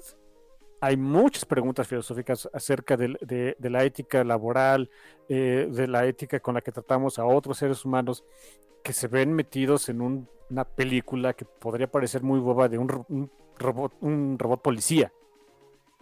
Y todo eso te lo dejan, te lo ponen ahí, no te lo verbalizan como lo estamos haciendo, te dejan las semillitas con el diálogo suficiente para que quieres ponerte a pensar esto, te vas a dar vuelo, hijo, ¿no? No te deprimes, lo que pase primero. Cualquiera de las dos.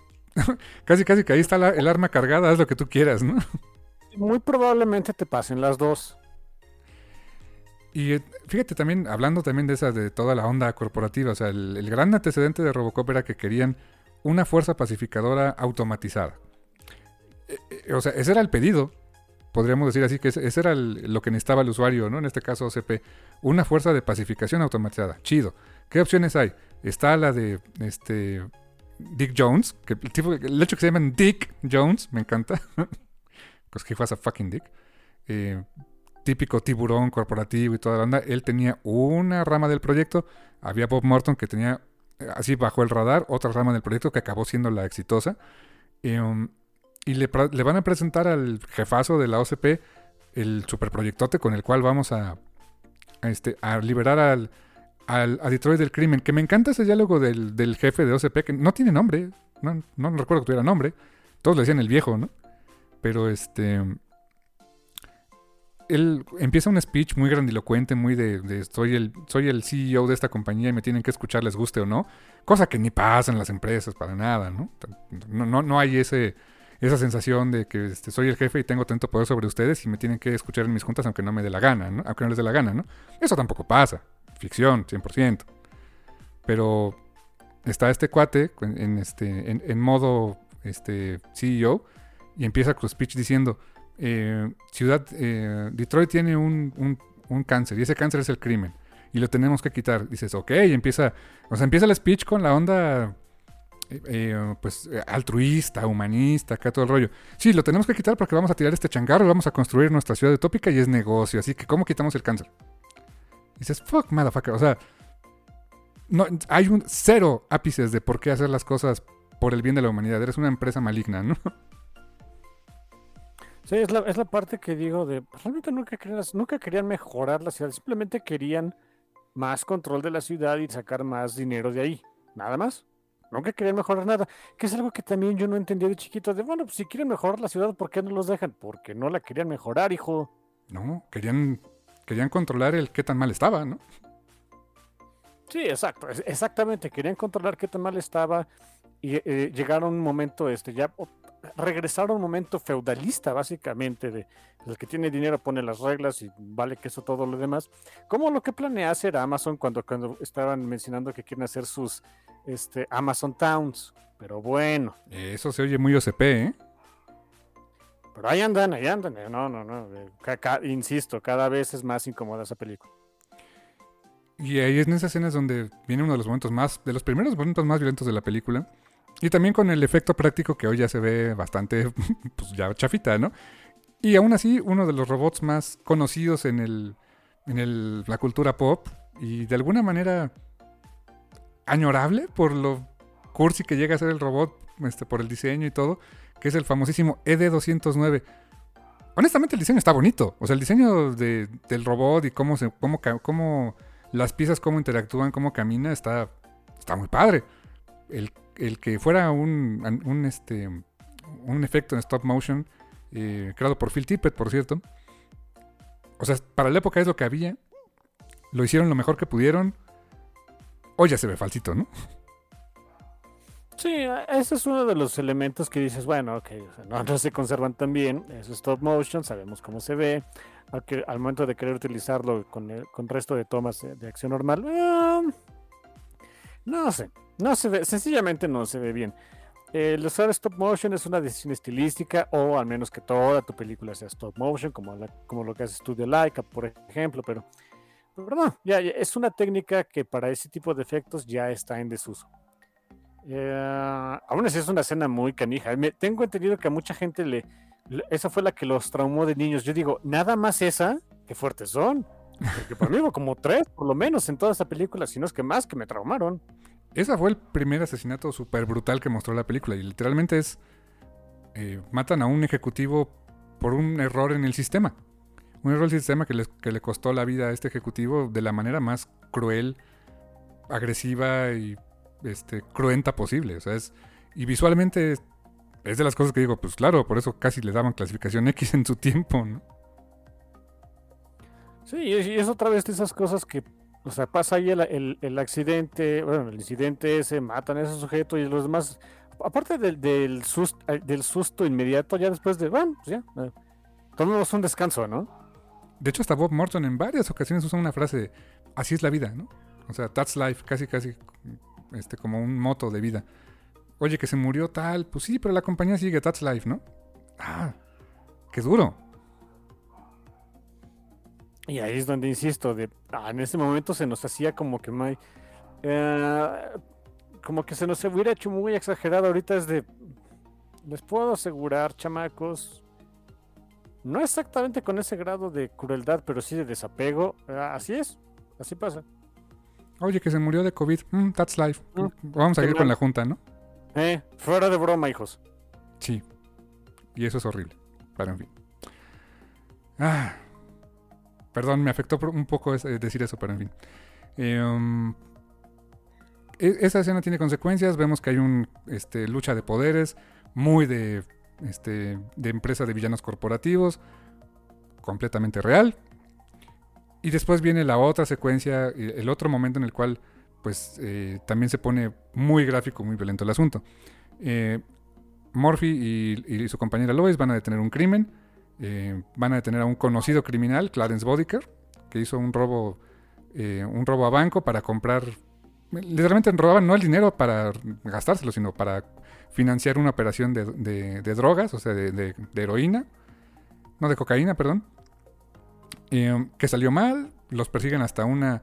O sea, tienen un, layer, ¿no? Tienen una guarida, una, fábrica abandonada en Detroit. Ok. Eh, se me hizo muy adecuado que fuera una fábrica abandonada, claro.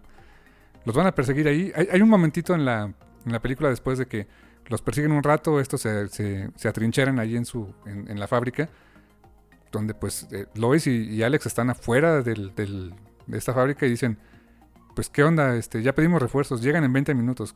Y, pregunta, y le dice Alex, Alex Murphy, pues tú dices, pues entramos, ¿no?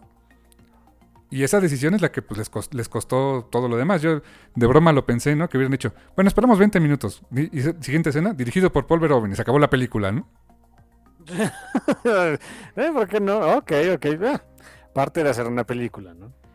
ese, era, ese hubiera sido el, punto what if, ¿no? ¿Qué hubiera pasado si no hubieran entrado, no? Sí, pues, nada, se acabó, listo. Sí. Ah, eh, el, eh, pues digamos que el, intento de arresto sale mal, muy mal. De hecho, se ve, se ve hasta tierno y ridículo que pues van estos dos pobres policías con un arma estándar, o sea, una pistola este, estándar de uso de la, de la policía. Y estos cuates tienen cualquier cantidad de escopetas, cañones, rifles, armas de asalto. No tenían oportunidad. Eh, Lois queda por ahí, este, eh, fuera de combate por, por, uno de los tipos. Y viene la escena. Esa, esa para que ves fue la que a mí me traumó. Bueno, esa y otra. Pero más, más esa. Al grado de que cuando yo era más, cuando era niño, es que insisto, pues, la veía de niño. eh, yo le ponía mute. O sea, sí la veía la escena, pero le ponía mute porque algo que no soportaba era escuchar los gritos de dolor de Morphy cuando lo están este, balaseando por largos, incómodos minutos, ¿eh? Imagino que esa fue una de las escenas que le quitaron un par de segundos. Me gustaría pensar que es eso. De hecho, sí. eh, eh, a esa fue que les quitaron algunos segundos. Que empieza de lo más fuerte. O sea, le, le vuelan la mano en un, de un disparo, de, una, de un escopetazo, ¿no?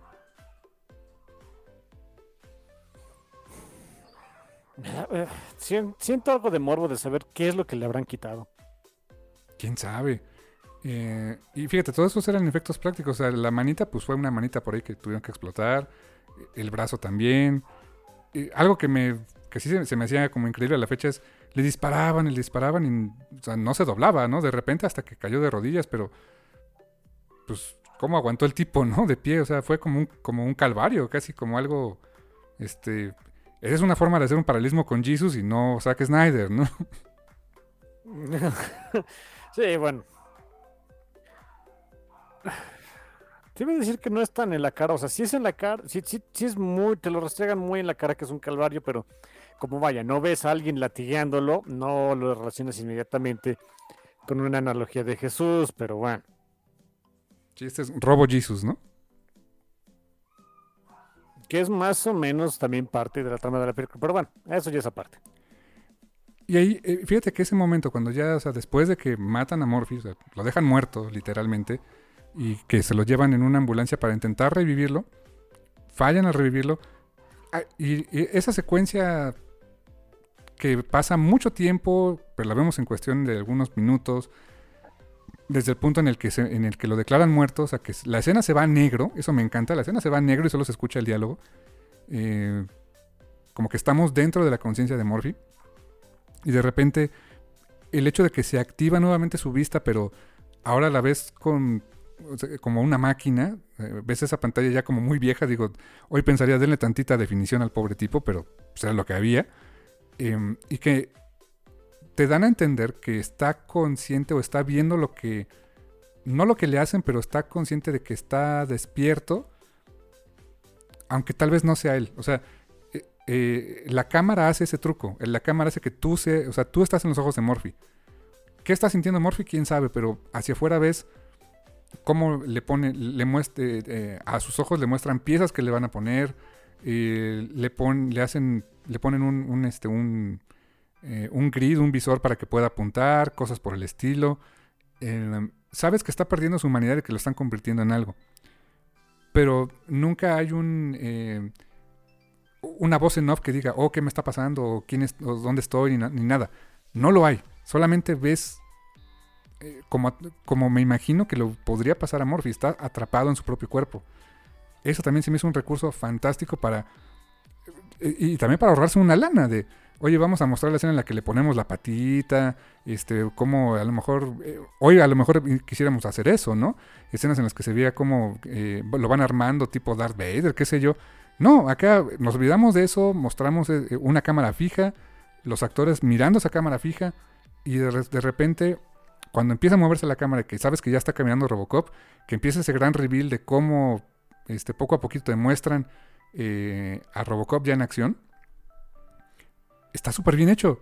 Es una forma, honestamente, muy original, muy bien pensada y honestamente económica de cómo haber creado ese- esa, esa etapa de transformación entre Morphy hasta verlo como Robocop. Para mí es fantástica, carnal. Sí, ¿sabes qué? Yo creo que... eh, se, me hace la forma adecuada de, de presentarla también porque te la deja mucho al, al, al televidente, bueno, al, que va a la audiencia, de imaginarse exactamente qué está pasando, de no, no, no darte como que específicos de qué le quitaron y qué no le quitaron y demás.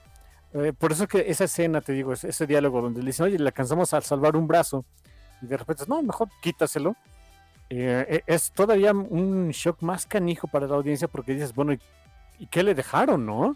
Si, si ni siquiera le, le, quieren dejar el brazo, ¿qué, ¿qué, es lo, ¿qué es lo que sí le dejaron? ¿O, qué es que hay algo de, verdad de Morphy ahí adentro?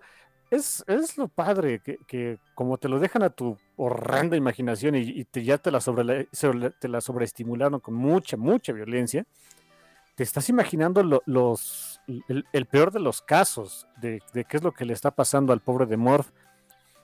Y déjenme decirles que tienen razón. No, no, la verdad es, es una súper escena, la construyen muy bien. Y ya después viene otra, mm, un cambio de tono, donde hasta la música cambia. Y de hecho, el soundtrack de Basil Polidorius durante las primeras escenas es la, eh, de la película la música es aprensiva, es, eh, es muy, de, muy de suspenso, eh, hay, es hasta melancólica en algunas partes, ¿no? Eh, desde luego en la parte eh, donde van persiguiendo a, este, Clarence Boddicker y su banda, pues es una secuencia de acción, pero es una es, es, es música de, de chase, ¿no? O sea, de, que estamos persiguiendo y, no sabemos si vamos a ganar o no cuando viene la escena de la ejecución, no hay música, se va completamente este, sin audio, bueno, o sea, sin, sin, score. Eso lo hace todavía más dramática, porque gran elección. Y cuando viene el montaje en el cual ya vemos a, a Robocop, siendo Robocop, moverse como se tenía, como, como se mueve, que eso también se, se me hizo muy padre, o sea, pues se mueve como se podía mover o como se pensaba que se podía mover un robot o un cyborg en aquel tiempo, ¿no? Ya después dos películas después había robots ninja que daban brincos, pero este se movía así, ¿no? Aparte de la limitación física que tenían de hacer un traje de ese tipo, pues obviamente se iba a mover lento y muy, eh, pues muy robótico porque era muy incómodo el mendigo traje. Y que también esa fue una de las razones por las que castearon a este eh, Peter, Peter Weller, porque eh, está flaco. Era, era un, un, un actor muy delgado que en un traje que se iba a ver muy bulky, pues sí, o sea, todavía podía retratar bien en pantalla. Eh, si hubieran puesto, no sé, a Arnold Schwarzenegger y luego ponle el, la prótesis de robot, hubiera sido una cosa gigantesca, ¿no? Mm, ok, también buen punto.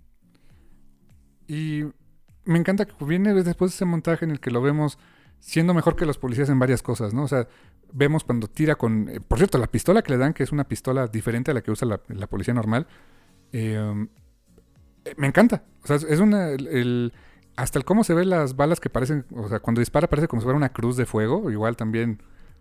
Robocop Jesus, no sé. Eh, pero que es un arma más grande, que es, es eh, semiautomática. O sea, le dan diferencia de. Si eres policía, pero eres el upgrade de la policía, ¿no? E, esa parte me encanta que está en la galería de tiro.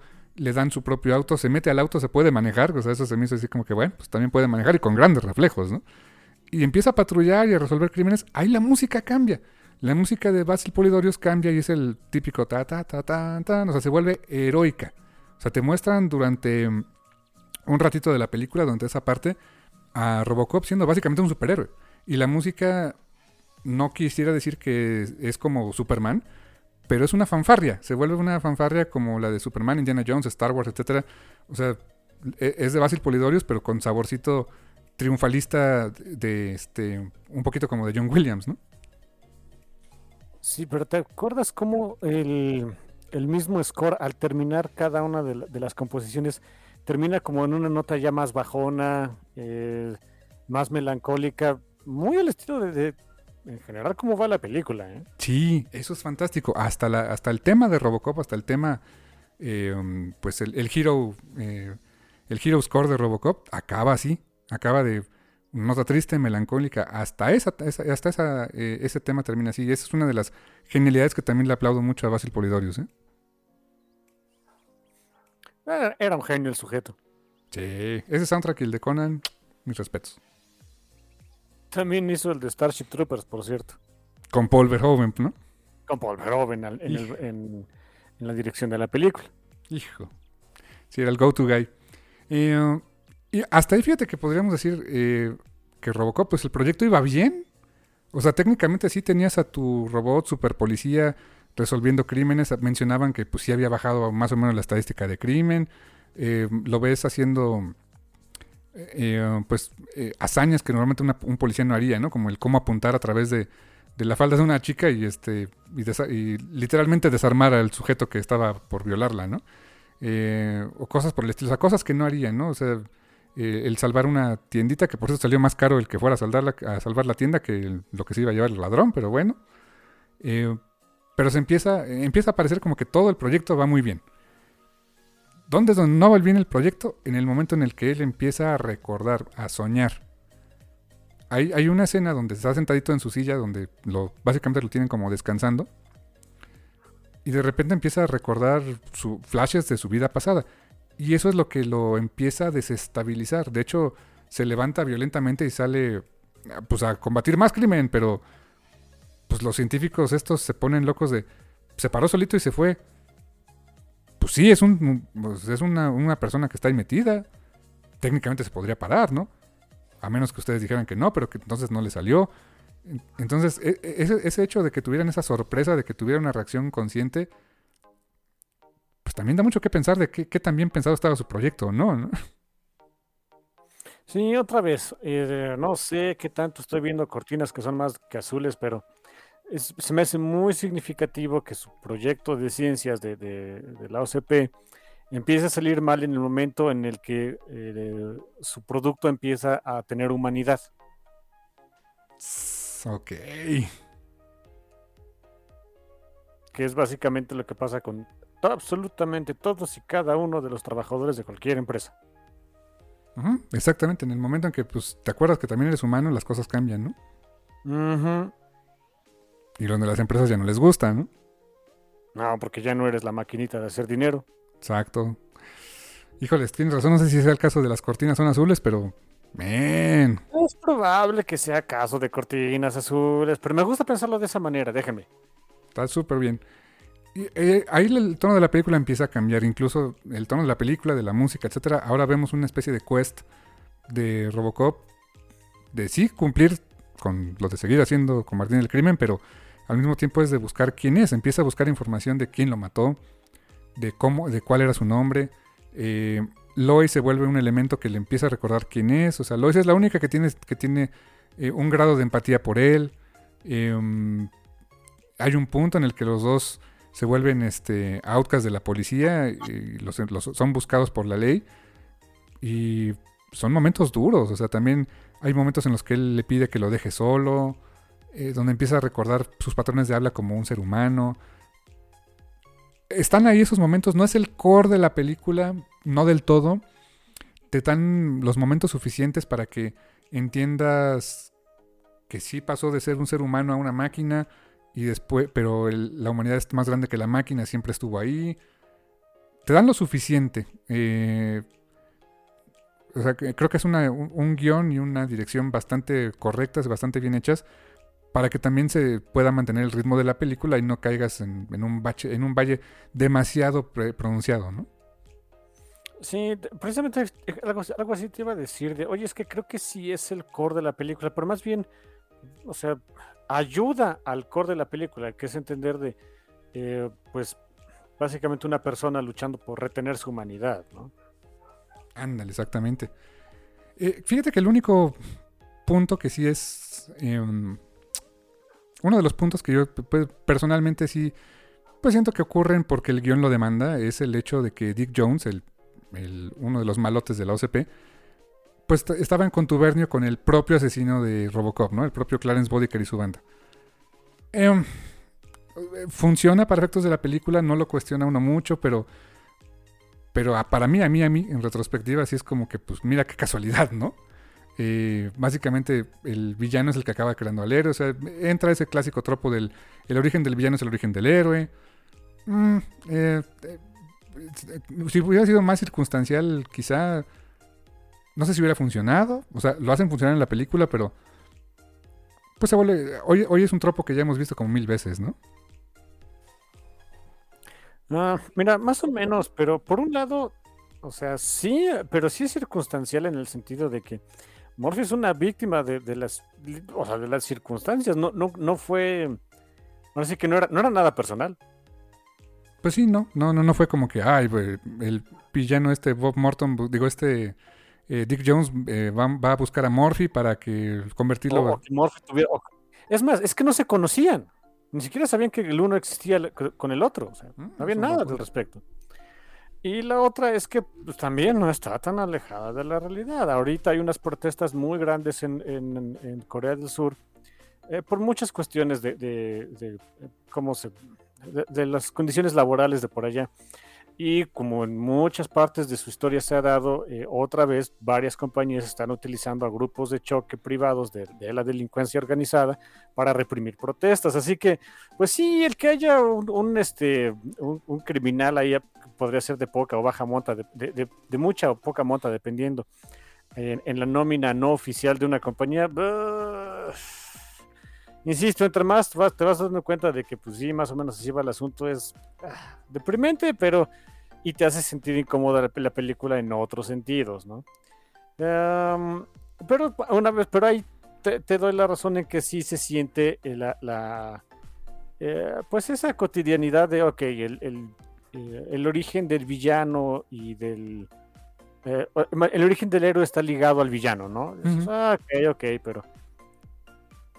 Pero por otro lado sí me gusta que es muy circunstancial, es de, pues es que así te tocó a ti, no era, no era contra ti, pero te tocó.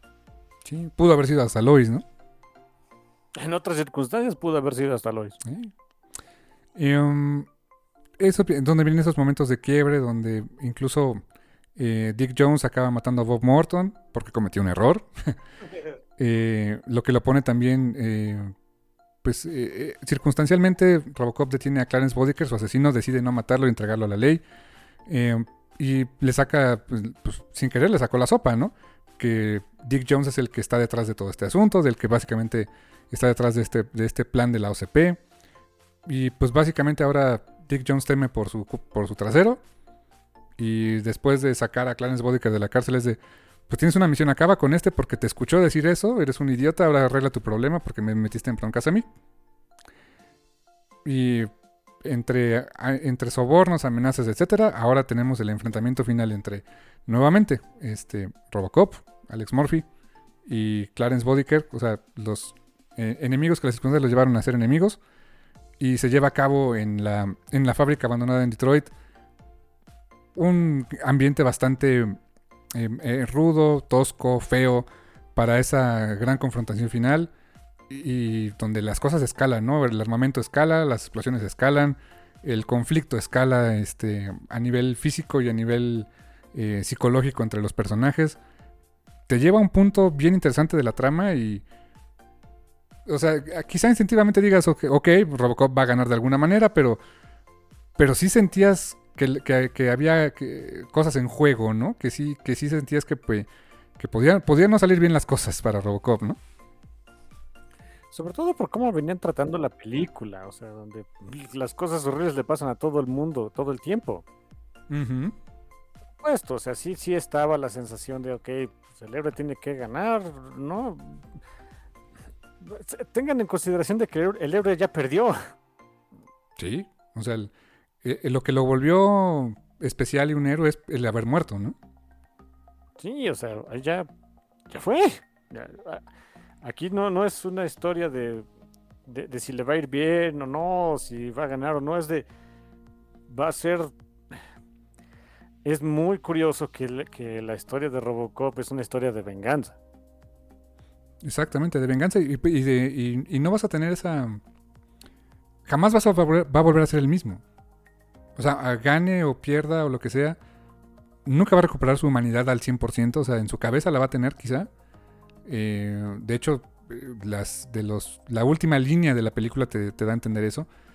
Pero pues su cuerpo ya no es su cuerpo, su familia ya no es su familia, eh, la vida que tenía ya no es vida.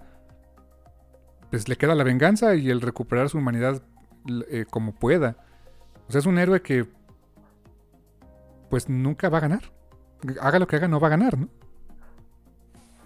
Y una vez más, también, a lo mejor estoy viendo cortinas que son más que azul, pero eh, el- el- no- el- es muy humano el buscar venganza y no justicia. También. Y es un elemento de humanidad de Robocop, ¿no? Ajá, o sea, ya desde ahí dices, ok, de veras es humano, porque lo que quería era venganza, no justicia. De, o, o por lo menos esa es mi interpretación, no quería justicia de lo que le pasó. A lo mejor al principio sí, quién sabe, pero conforme va matando a los criminales que le mataron a él, es de, ok, esto es pura venganza. Y también, o sea, de alguna. En, en un primer momento sí quería justicia. Lo llevó a la justicia. Lo llevó a encerrar. El sistema le falló y salió libre. ¿Qué le queda? La venganza, ¿no? Sí, es de, ah, entonces al carajo. O sea, no hay, no hay de otra. O sea, vamos a matar a todos, ¿no? Sí, te digo, es, sí, es nuestro héroe, es el protagonista y es una historia de venganza 100%. Está canijo, ¿eh? Y sí, literalmente va, va acabando con todos y cada uno de los que, de los sicarios que lo mataron, ¿no? Y, um, algunas de las formas más horribles. Viene la tercera escena que a mí de niño me traumó espantoso, que es la famosísima escena del ácido, ¿no? Hijo. No sé qué era más horrible. Porque todo estaba horrible, pero. Pero. Pero Dios mío, o sea. ¿Cómo metieron tantas cosas horribles en una misma escena? O sea, fíjate. O sea, el, el dude era una lacra, ¿no? El, Emil se llamaba. Era un tipejo, era, una, era un ser humano asqueroso, era. No, no tenía un punto de redención el, el maldito, ¿no? Eh, y aún así me sentí mal cuando se estrella contra ese este, tanque de desechos químicos. eh, y sale derretido, o sea, literalmente el efecto es buenísimo. El, el- el- el maquillaje es, es fantástico, retrata muy bien en pantalla. Quién sabe si médicamente sea algo viable que la, que la gente se vea así, no, no sé, no tengo idea. Pero estaba Ni entre. quiero saber. Ni quiero saber, o sea, tienes toda la razón. Pero estaba entre monstruo de la Laguna Verde y zombie, ¿no? O sea, todo derretido, este, como Toxic Avenger, una cosa así. Eh, eh, eh, sufriendo, o sea, lo veías teniendo dolor horrible, o sea, gritaba de dolor con, con cuerdas vocales destrozadas. Entra la música de Basil Polidorius, que fíjate que, que lejos de mostrar. eh, Escucha mucho ese, mucho ese, ese segmento del soundtrack. Sí te muestra horror, o sea, sí te da a entender horror el, el- soundtrack, pero te muestra tristeza, eh, tragedia. O sea, la música apoya eh, el lamento del propio Emil al momento de que se está derritiendo y que se está muriendo en vida. O sea, la, la música apoya mucho eso. Entonces, a mí se me hizo. Hoy lo, hoy lo racionalizo un poco mejor, pero se me, se me hace increíble que. O sea, el tipo era una basura, era un asco. eh, sabías que tenía que morir. Y aún así, el, el cómo se estaba muriendo y cómo se ensañaron este, a nivel de guion con él. Pues sí, sí sentí feo, ¿eh?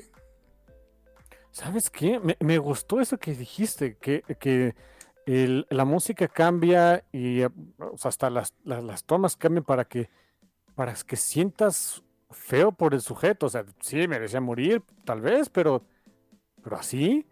Le- Lejos de que fuera como que el festejo de, ¡hey, matamos al malo! ¿No? O sea, una decisión chistosa para películas de esos años. Y luego todavía, para hacerlo, hacer más doloroso todavía el, proceso, ¿no? Y más grotesco. El cuate este va caminando eh, buscando ayuda. Literalmente se encuentra con otro de sus de los compinches. Lo agarra y le dice, help me, ayúdame, eh, como puede hablar. Y el otro lejos de, o sea, se horroriza y es de, no me sueltes, no me toques, porquería, ¿no? O sea, se está muriendo, está sufriendo, lo rechazan. O sea, eh, ante su grupo de, de- amigos, o son criminales, lo quieres, pero era su bandita, ¿no? Y su bandita no lo ayuda, lo dejan solo. Y todavía lo deshacen con un carro. bueno, o sea, dude. ¿Cuál es la escena que más te dio asco? Podemos echar un, este, aguantar un dado porque ahorita me puse a pensar de, ah, sí, la escena de cuando lo deshacen con un auto, qué asco, por eso me quedé, no, espérate, es asqueroso desde que empieza, no, espérate, es asqueroso cuando se le acerca al otro sujeto. Ah. Ya me acordé por qué no podía comer nada blandito en esos años. Sí, es que en serio, ¿eh? Era... eh. Y, y la verdad es que Mm. volvemos a lo mismo, eran efectos prácticos. ¿Cómo- ¿Qué tuvieron que, que atropellar o que- a qué pegarle para que saliera eso, no? O sea, que, no sé, compraron tripas, qué sé yo, no sé.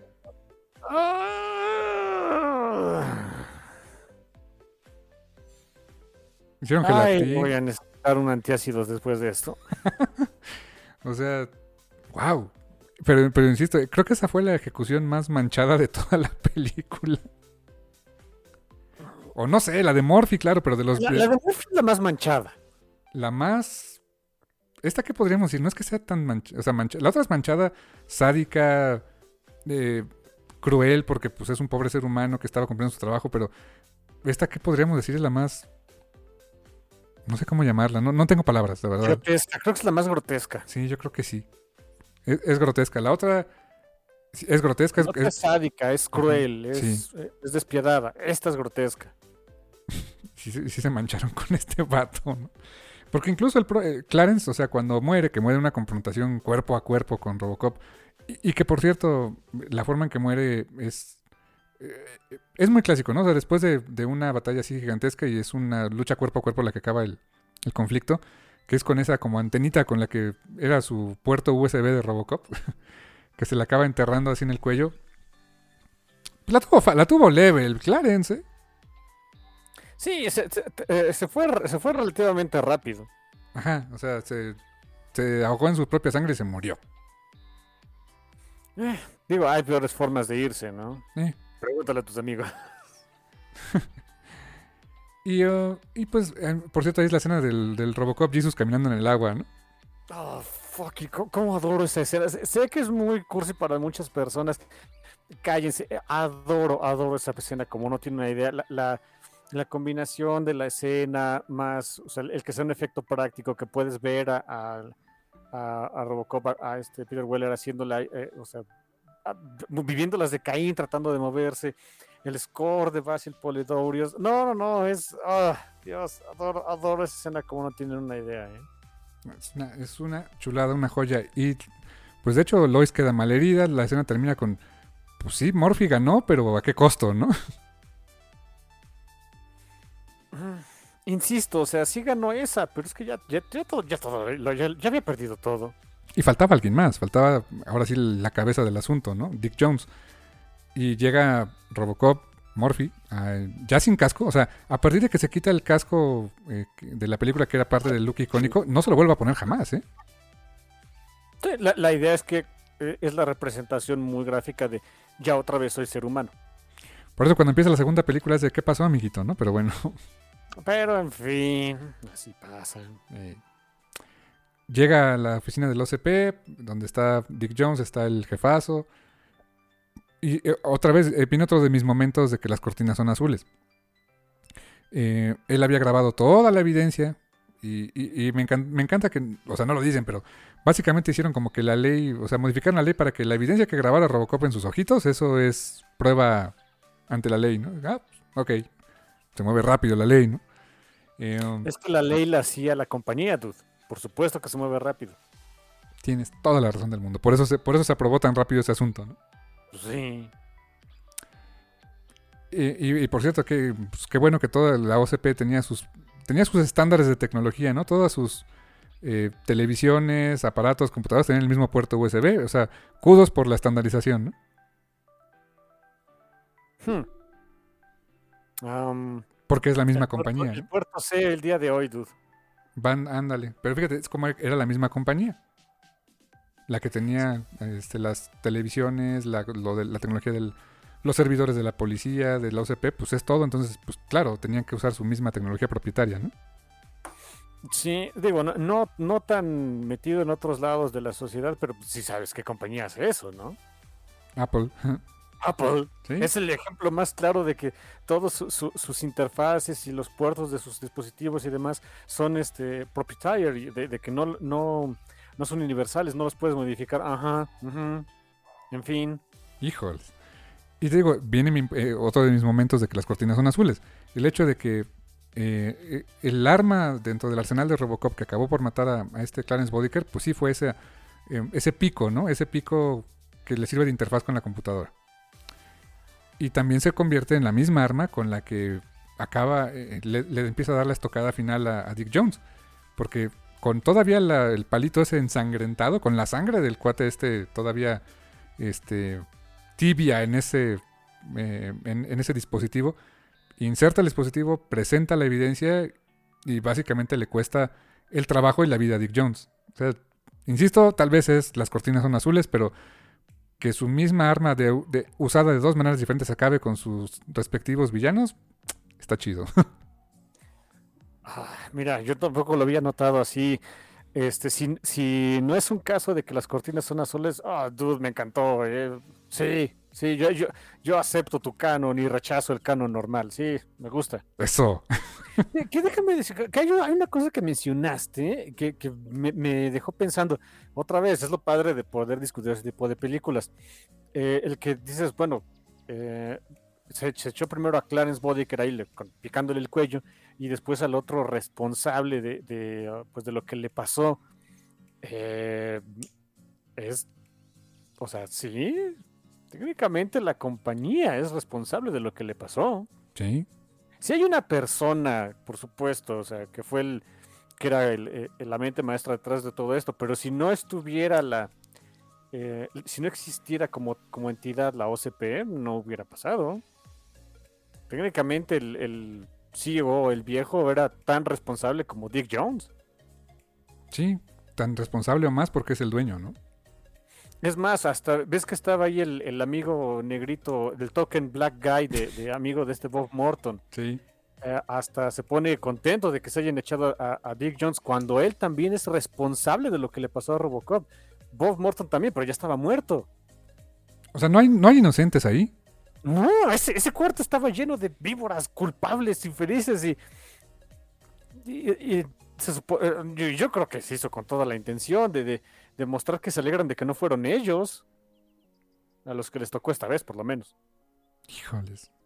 Sí, exactamente. Y es muy de la cultura corporativa, ¿no? De, pues, híjoles, qué bueno que no me pasó a mí, ¿no? Sí, si, si se murió este, pues bueno, fue este y no yo.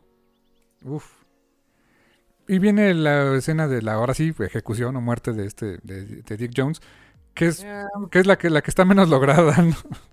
Sí, mire, se entiende, por ejemplo, lo del E ED-209. Bueno, el chiste era hacer a un, a un robot gigante acá, canijo. Que sabes que yo siempre quise ese mendigo juguetito y nunca lo tuve. Pero bueno, algún día me voy a hacer de una figura de acción del E ED-209, maldita sea. ¿Por qué? Porque me, me da mi gana. Yo sé que existe, pero nunca lo he visto en persona.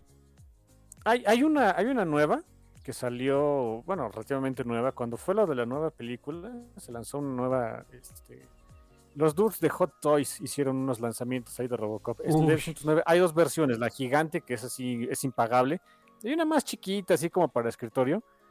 Creo, creo que es de Hot Toys, ya ves que no estoy seguro de, dónde, de cuál sea, pero sí, sí la he visto y está bonita la desgraciada. Y no está tan, tan cara, pero dije, mira, pagar 200 dólares por eso, dije, "Nah".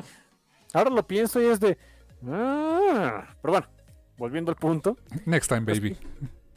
No, está, no está tan, tan, tan caro. Em, volviendo al punto, o sea, se entiende que, por ejemplo, con el E ED209 uti- hayan utilizado stop motion, bla, bla, bla, se ve chistoso, en fin. Eh, la escena de la muerte de Dick Jones, que lo avientan del edificio y de la OCP, no es mala onda, no tenían mucha excusa para que se viera así, ¿eh? Sí, básicamente fue. pues, o sea, el pobre actor, creo que paradito y te vamos a alejar la cámara y te vas a ver como que te caes. No sé. Se ve falso. Y hay una anécdota que mi hermano, yo, o sea, yo me la sabía, pero no la, no la recordaba, de cómo, pues, con un par de años de diferencia, este, las cosas se pueden arreglar. Con la escena, con la escena final de, de Die Hard, que es muy parecida. Con Hans Gruber, este. Alan Rickman. Alan, Alan Rickman, en paz descanse.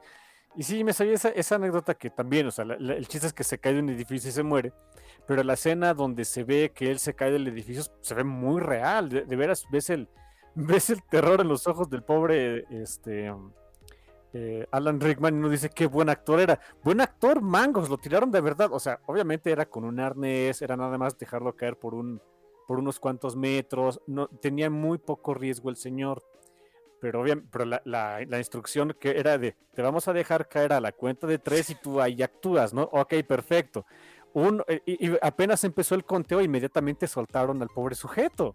Por supuesto que tiene una, una cara de susto de, ya, aquí, aquí, así es como morí. es genial, o sea, es, muy manchado, pero es genial. Y sabe- no, ¿quién, quién dirigió Die Hard? Uy. Te, te- te- te doy rápido el dato porque justo lo acabo de ver y Eh, ese sí es más gringo que nada, ¿eh? Pero ahorita te digo quién fue el director. Um, Die Hard. Esta fue dirigida. La, la, jungla de cristal, dicen en España. Así le pusieron, por cierto. ¿eh? Ok, whatever. En fin, en fin. Es producida por Joel Silver, por cierto, que produjo, produjo también después, creo que este, Matrix. Es dirigida de John McTiernan. Ok, no, no, no, no, me acordaba, no me sonaba el, el Bueno, ¿saben quién también tenía muy, muy eh, hacer muchas esas cositas de de repente no le dices a los actores qué vas a hacer y grabar sus reacciones reales? Ridley Scott. Ay, sí, la famosa escena del, del Alien, ¿no? Del, la, de del chest buster, pero también, pero también del Alien, Alien. ¿En serio? No, el, no me acuerdo, eh, ya, ya murió el, el, el, señor que hizo, que se puso el traje del xenomorfo. Uh -huh. Pero vaya, era una persona muy alta, siete pies, siete pies y pico, o sea, más de dos metros trece, eh, que tenía los brazos y las piernas extremadamente largos, o sea, su, su, morfología estaba medio chistosa. Eh, eh, Ridley Scott, a propósito, lo mantuvo a él, o sea, no nada más con el traje puesto, sino en general, lo mantuvo alejado del resto del, de del crew, para que en el momento en el que él se pusiera el traje del xenomorfo y, y actuara y se acercara a ellos, las, las caras reales de, de los actores de, de, este, de, de Ellen Ripley, bueno, de, de esta... Sigourney Weaver. Sigourney Weaver y compañía. E, esas escenas, o sea, esas, esas, esos rostros de what the fuck is this, son reales. Oh, Dios, no sabía eso. Es muy manchado el Ridley Scott de repente, pero bueno, le salen las cosas, ¿no? Me sabía la del Chessbuster, no sabía eso de la revelación del alien, ¿eh? Sí, sí, sí. La, o sea, la, la, primera vez que dicen, ok, ahora sí va, ya, aquí ya viene el, el, monstruo, este, ok, perfecto. Y que ven a este cuate acercarse, y, y o sea, la, la, instrucción de Ridley Scott es acércate ya en personaje, no, no, no te acerques caminando de, hola chicos, ¿cómo están? sino, sino ya, ya, muévete más o menos como te vamos a filmar. Y, y, y es cuando, obviamente, le a los camarógrafos, acércales la cámara, vamos a ver cómo reaccionan. Dice, o sea, en, en palabras de Sigourney Weaver, sí fue así de. ¿Qué, qué, ¿Qué estamos viendo? Y es que también eso fue en los finales de los 70, ¿no? Sí, fue, fue, se filmó en el 78, 77, algo así. O sea, despuésito de Star Wars. O sea. Donde, donde pues uno esperaba que, que, los aliens se vieran pues, más o menos pachones, ¿no? No, nada, ¿qué? Estaban feos como la fregada y sobre todo, la, eh, digo, ahorita, ahorita, terminamos Robocop, pero la, el diseño del xenomorfo es verdaderamente extraño, no le ves, o sea, sí sabes que tiene pies y cabeza, pero, pero no, no hay nada que te diga humanidad en él, ¿no? Sí, sí, 100%. Hay, hay, hay, una reminiscencia humana de sus orígenes, pero hasta ahí el diseño del xenomorfo es uno de los mejores diseños de criaturas que hay en la historia y, díganme lo que quieran, no me van a convencer de lo contrario. Y que también se debió mucho al, a las necesidades de, del propio actor de cómo adaptar el traje para que se viera así. Sí, sí, exacto. ¿No? Qué, qué, qué, increíble. O sea, es de esas cosas que se vuelven icónicas. Y como Robocop, honestamente también se volvió icónico, ¿no? Sí, hay mucho al respecto ahí de Robocop que vale mucho la pena. Digo, la película acaba simplemente con, eh, con Robocop cuando le preguntan su, su, nombre y por fin en vez de decir Robocop o, o, o referirse a él eh, este, sin nombre, por fin dice que se llama Morphy, ¿no? O sea, Pachón es, es recupera su humanidad, o, o, o, yo siento que más bien retuvo su humanidad a pesar de todo. Sí. Hay mucho de esta película que ustedes pueden sacar si la ven, a, si la ven en estos días. Mis recomendaciones de veras, véanla. Se van a sentir, o sea, si, si, están un poquito pues metidos en lo que está pasando en el mundo en general, se van a sentir muy incómodos, pero es parte de la, yo creo que es parte de la idea de, de que exista una, una, una historia como Robocop hacerte sentir incómodo de tu propia realidad porque es la, la, que te están presentando está del carajo. Hijo. Y todo en un entorno de una película de ficción, o sea, de ciencia ficción probablemente, pero más cercana de lo que quisiéramos creer, ¿no? Sí, se supone que la idea de la ciencia ficción es, este, de la ciencia ficción dura, como la que podría ser Robocop, es estirar lo más que puedas un concepto sin que se te salga del guacal, o sea, sin, que se te deje de hacer el mundo real. Yo creo que es uno de los mejores ejemplos de, ciencia ficción dura. Estiran mucho el concepto de, de, que, de qué tanto se puede morir alguien y de qué tanto puedes revivir a alguien con parte cyborg y no sé qué, pero el resto del mundo se te hace demasiado familiar. Es como con Jurassic Park, ¿no? Que tanto puedes clonar a un dinosaurio, pero el resto del mundo es muy conocido. Por eso es que otras, bueno, por eso es que luego pasa que cuando haces franquicia y haces secuelas y le metes otras cosas que empiezas a romper con la idea original, dices, en Jurassic Park cuando salió el, ¿cómo se llama? Bueno, el Indoraptor, el, el iRaptor o el iRex. Ah, Mira, es una gra- Yo insisto que, ese- que ese concepto es un, ex- es un concepto tan genial, tan fantástico y maravilloso de... Ya tienes un maldito mundo lleno de dinosaurios. Tienes un parque, o sea, tienes un parque donde hay dinosaurios. Puedes ir a verlos, tocar. Quizá no son los dinosaurios reales, reales, porque desde la primera película te lo dicen. No sabemos si son o no. Vete a saber. Pero eso es lo que tenemos. Pero ya existen, ya los puedes ver. Ya están ahí. eh, eh, para mí que me gustan los dinosaurios sería la fuente inagotable de, de- de- de la maravilla. Me, marav- me- me maravillaría día tras día sabiendo que existen. Y que de repente tenga que llegar una compañía y decirte, necesitamos algo más extremo porque esto ya no vende. Es un concepto tan maravilloso y genial. Y es un footnote en la desgraciada película. Eso es lo malo, ¿verdad? Eso es lo malo. O sea, el haber explorado bien esa, esa explotación del recurso de, de ahora vamos a crear nuestros propios dinosaurios porque son ya, no, ya son aburridos. Eh, eh, tienes razón, es una nota. Y que luego la, la hacen estupidísima en la última que vimos, ¿no? De Lost World, o, no me acuerdo cómo se llamaban. Eh, eh, Sí, vete a saber, ya no me acuerdo, ni quiero acordarme. Pero sí, es, un concepto tan genial y, y queda ahí, queda ahí en la anécdota. Ay, en fin. Y de Robocop 3, yo insisto que para mí cuando salieron los Ninja Kanemitsu dando brincos, híjoles, no sé. Que también es un concepto que, que daba para mucho más. O sea, el tel- eh, ya competencia de distintas compañías por este eh, poner cada vez mejor, eh, ma- mejores y más creíbles este, elementos eh, sintéticos que puedan servir de, de, eh, pacificadores, de, eh, para pacificar poblaciones o militares, etcétera. Y que se hable el footnote de que es un ninja Kanemitsu. Es de, eh, ok, whatever. Pero por lo pronto, la primera película de Robocop termina en una nota buenísima, en una nota alta. Eh, termina satisfecho, pero... Pues sabes que no exactamente ganamos, pero... No, no, no. No es un final feliz, no ganamos. En fin. Pero al menos acabó, ¿no? Pero ve, las risas no... Bueno, sí, las risas no faltaron a veces, ¿no? No, las risas sí faltaron, pero pues así es la, así es la vida, diría Dick Jones. Ah, cierto es. Al menos estaban chistosos los comerciales. ¿Te acuerdas del, del dinosaurio? El del... El auto era, Era, era no, es- est- estaba anunciando un carro. el, el SOX 6000, por cierto. Es, es SOX UX, pero es 6000. SOX. Oh, Dios. Sí, sí, sí, de veras. Son ese tipo de películas que vale la pena revisitar. Paul Verhoeven creo que nunca hizo nada este, aburrido en la vida, ¿eh? así que chequenla, chequenla, de veras, se, se pone muy, muy buena.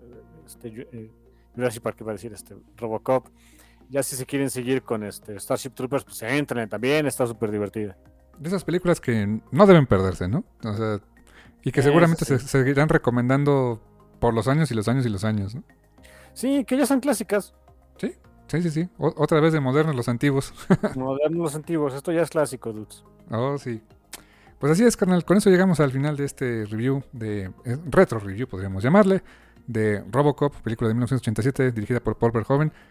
Eh, ya lo dijimos muchas veces, joyita, véanla, disfrútenla, eh, piénsenla, analícenla, quiebrense la cabeza con nosotros, busquen cortinas azules. Es también muy divertido buscar las cortinas azules, ¿no? Sí, 100%. Y pues no queda más que decirles que gracias Totales. y hasta la próxima. Bye bye.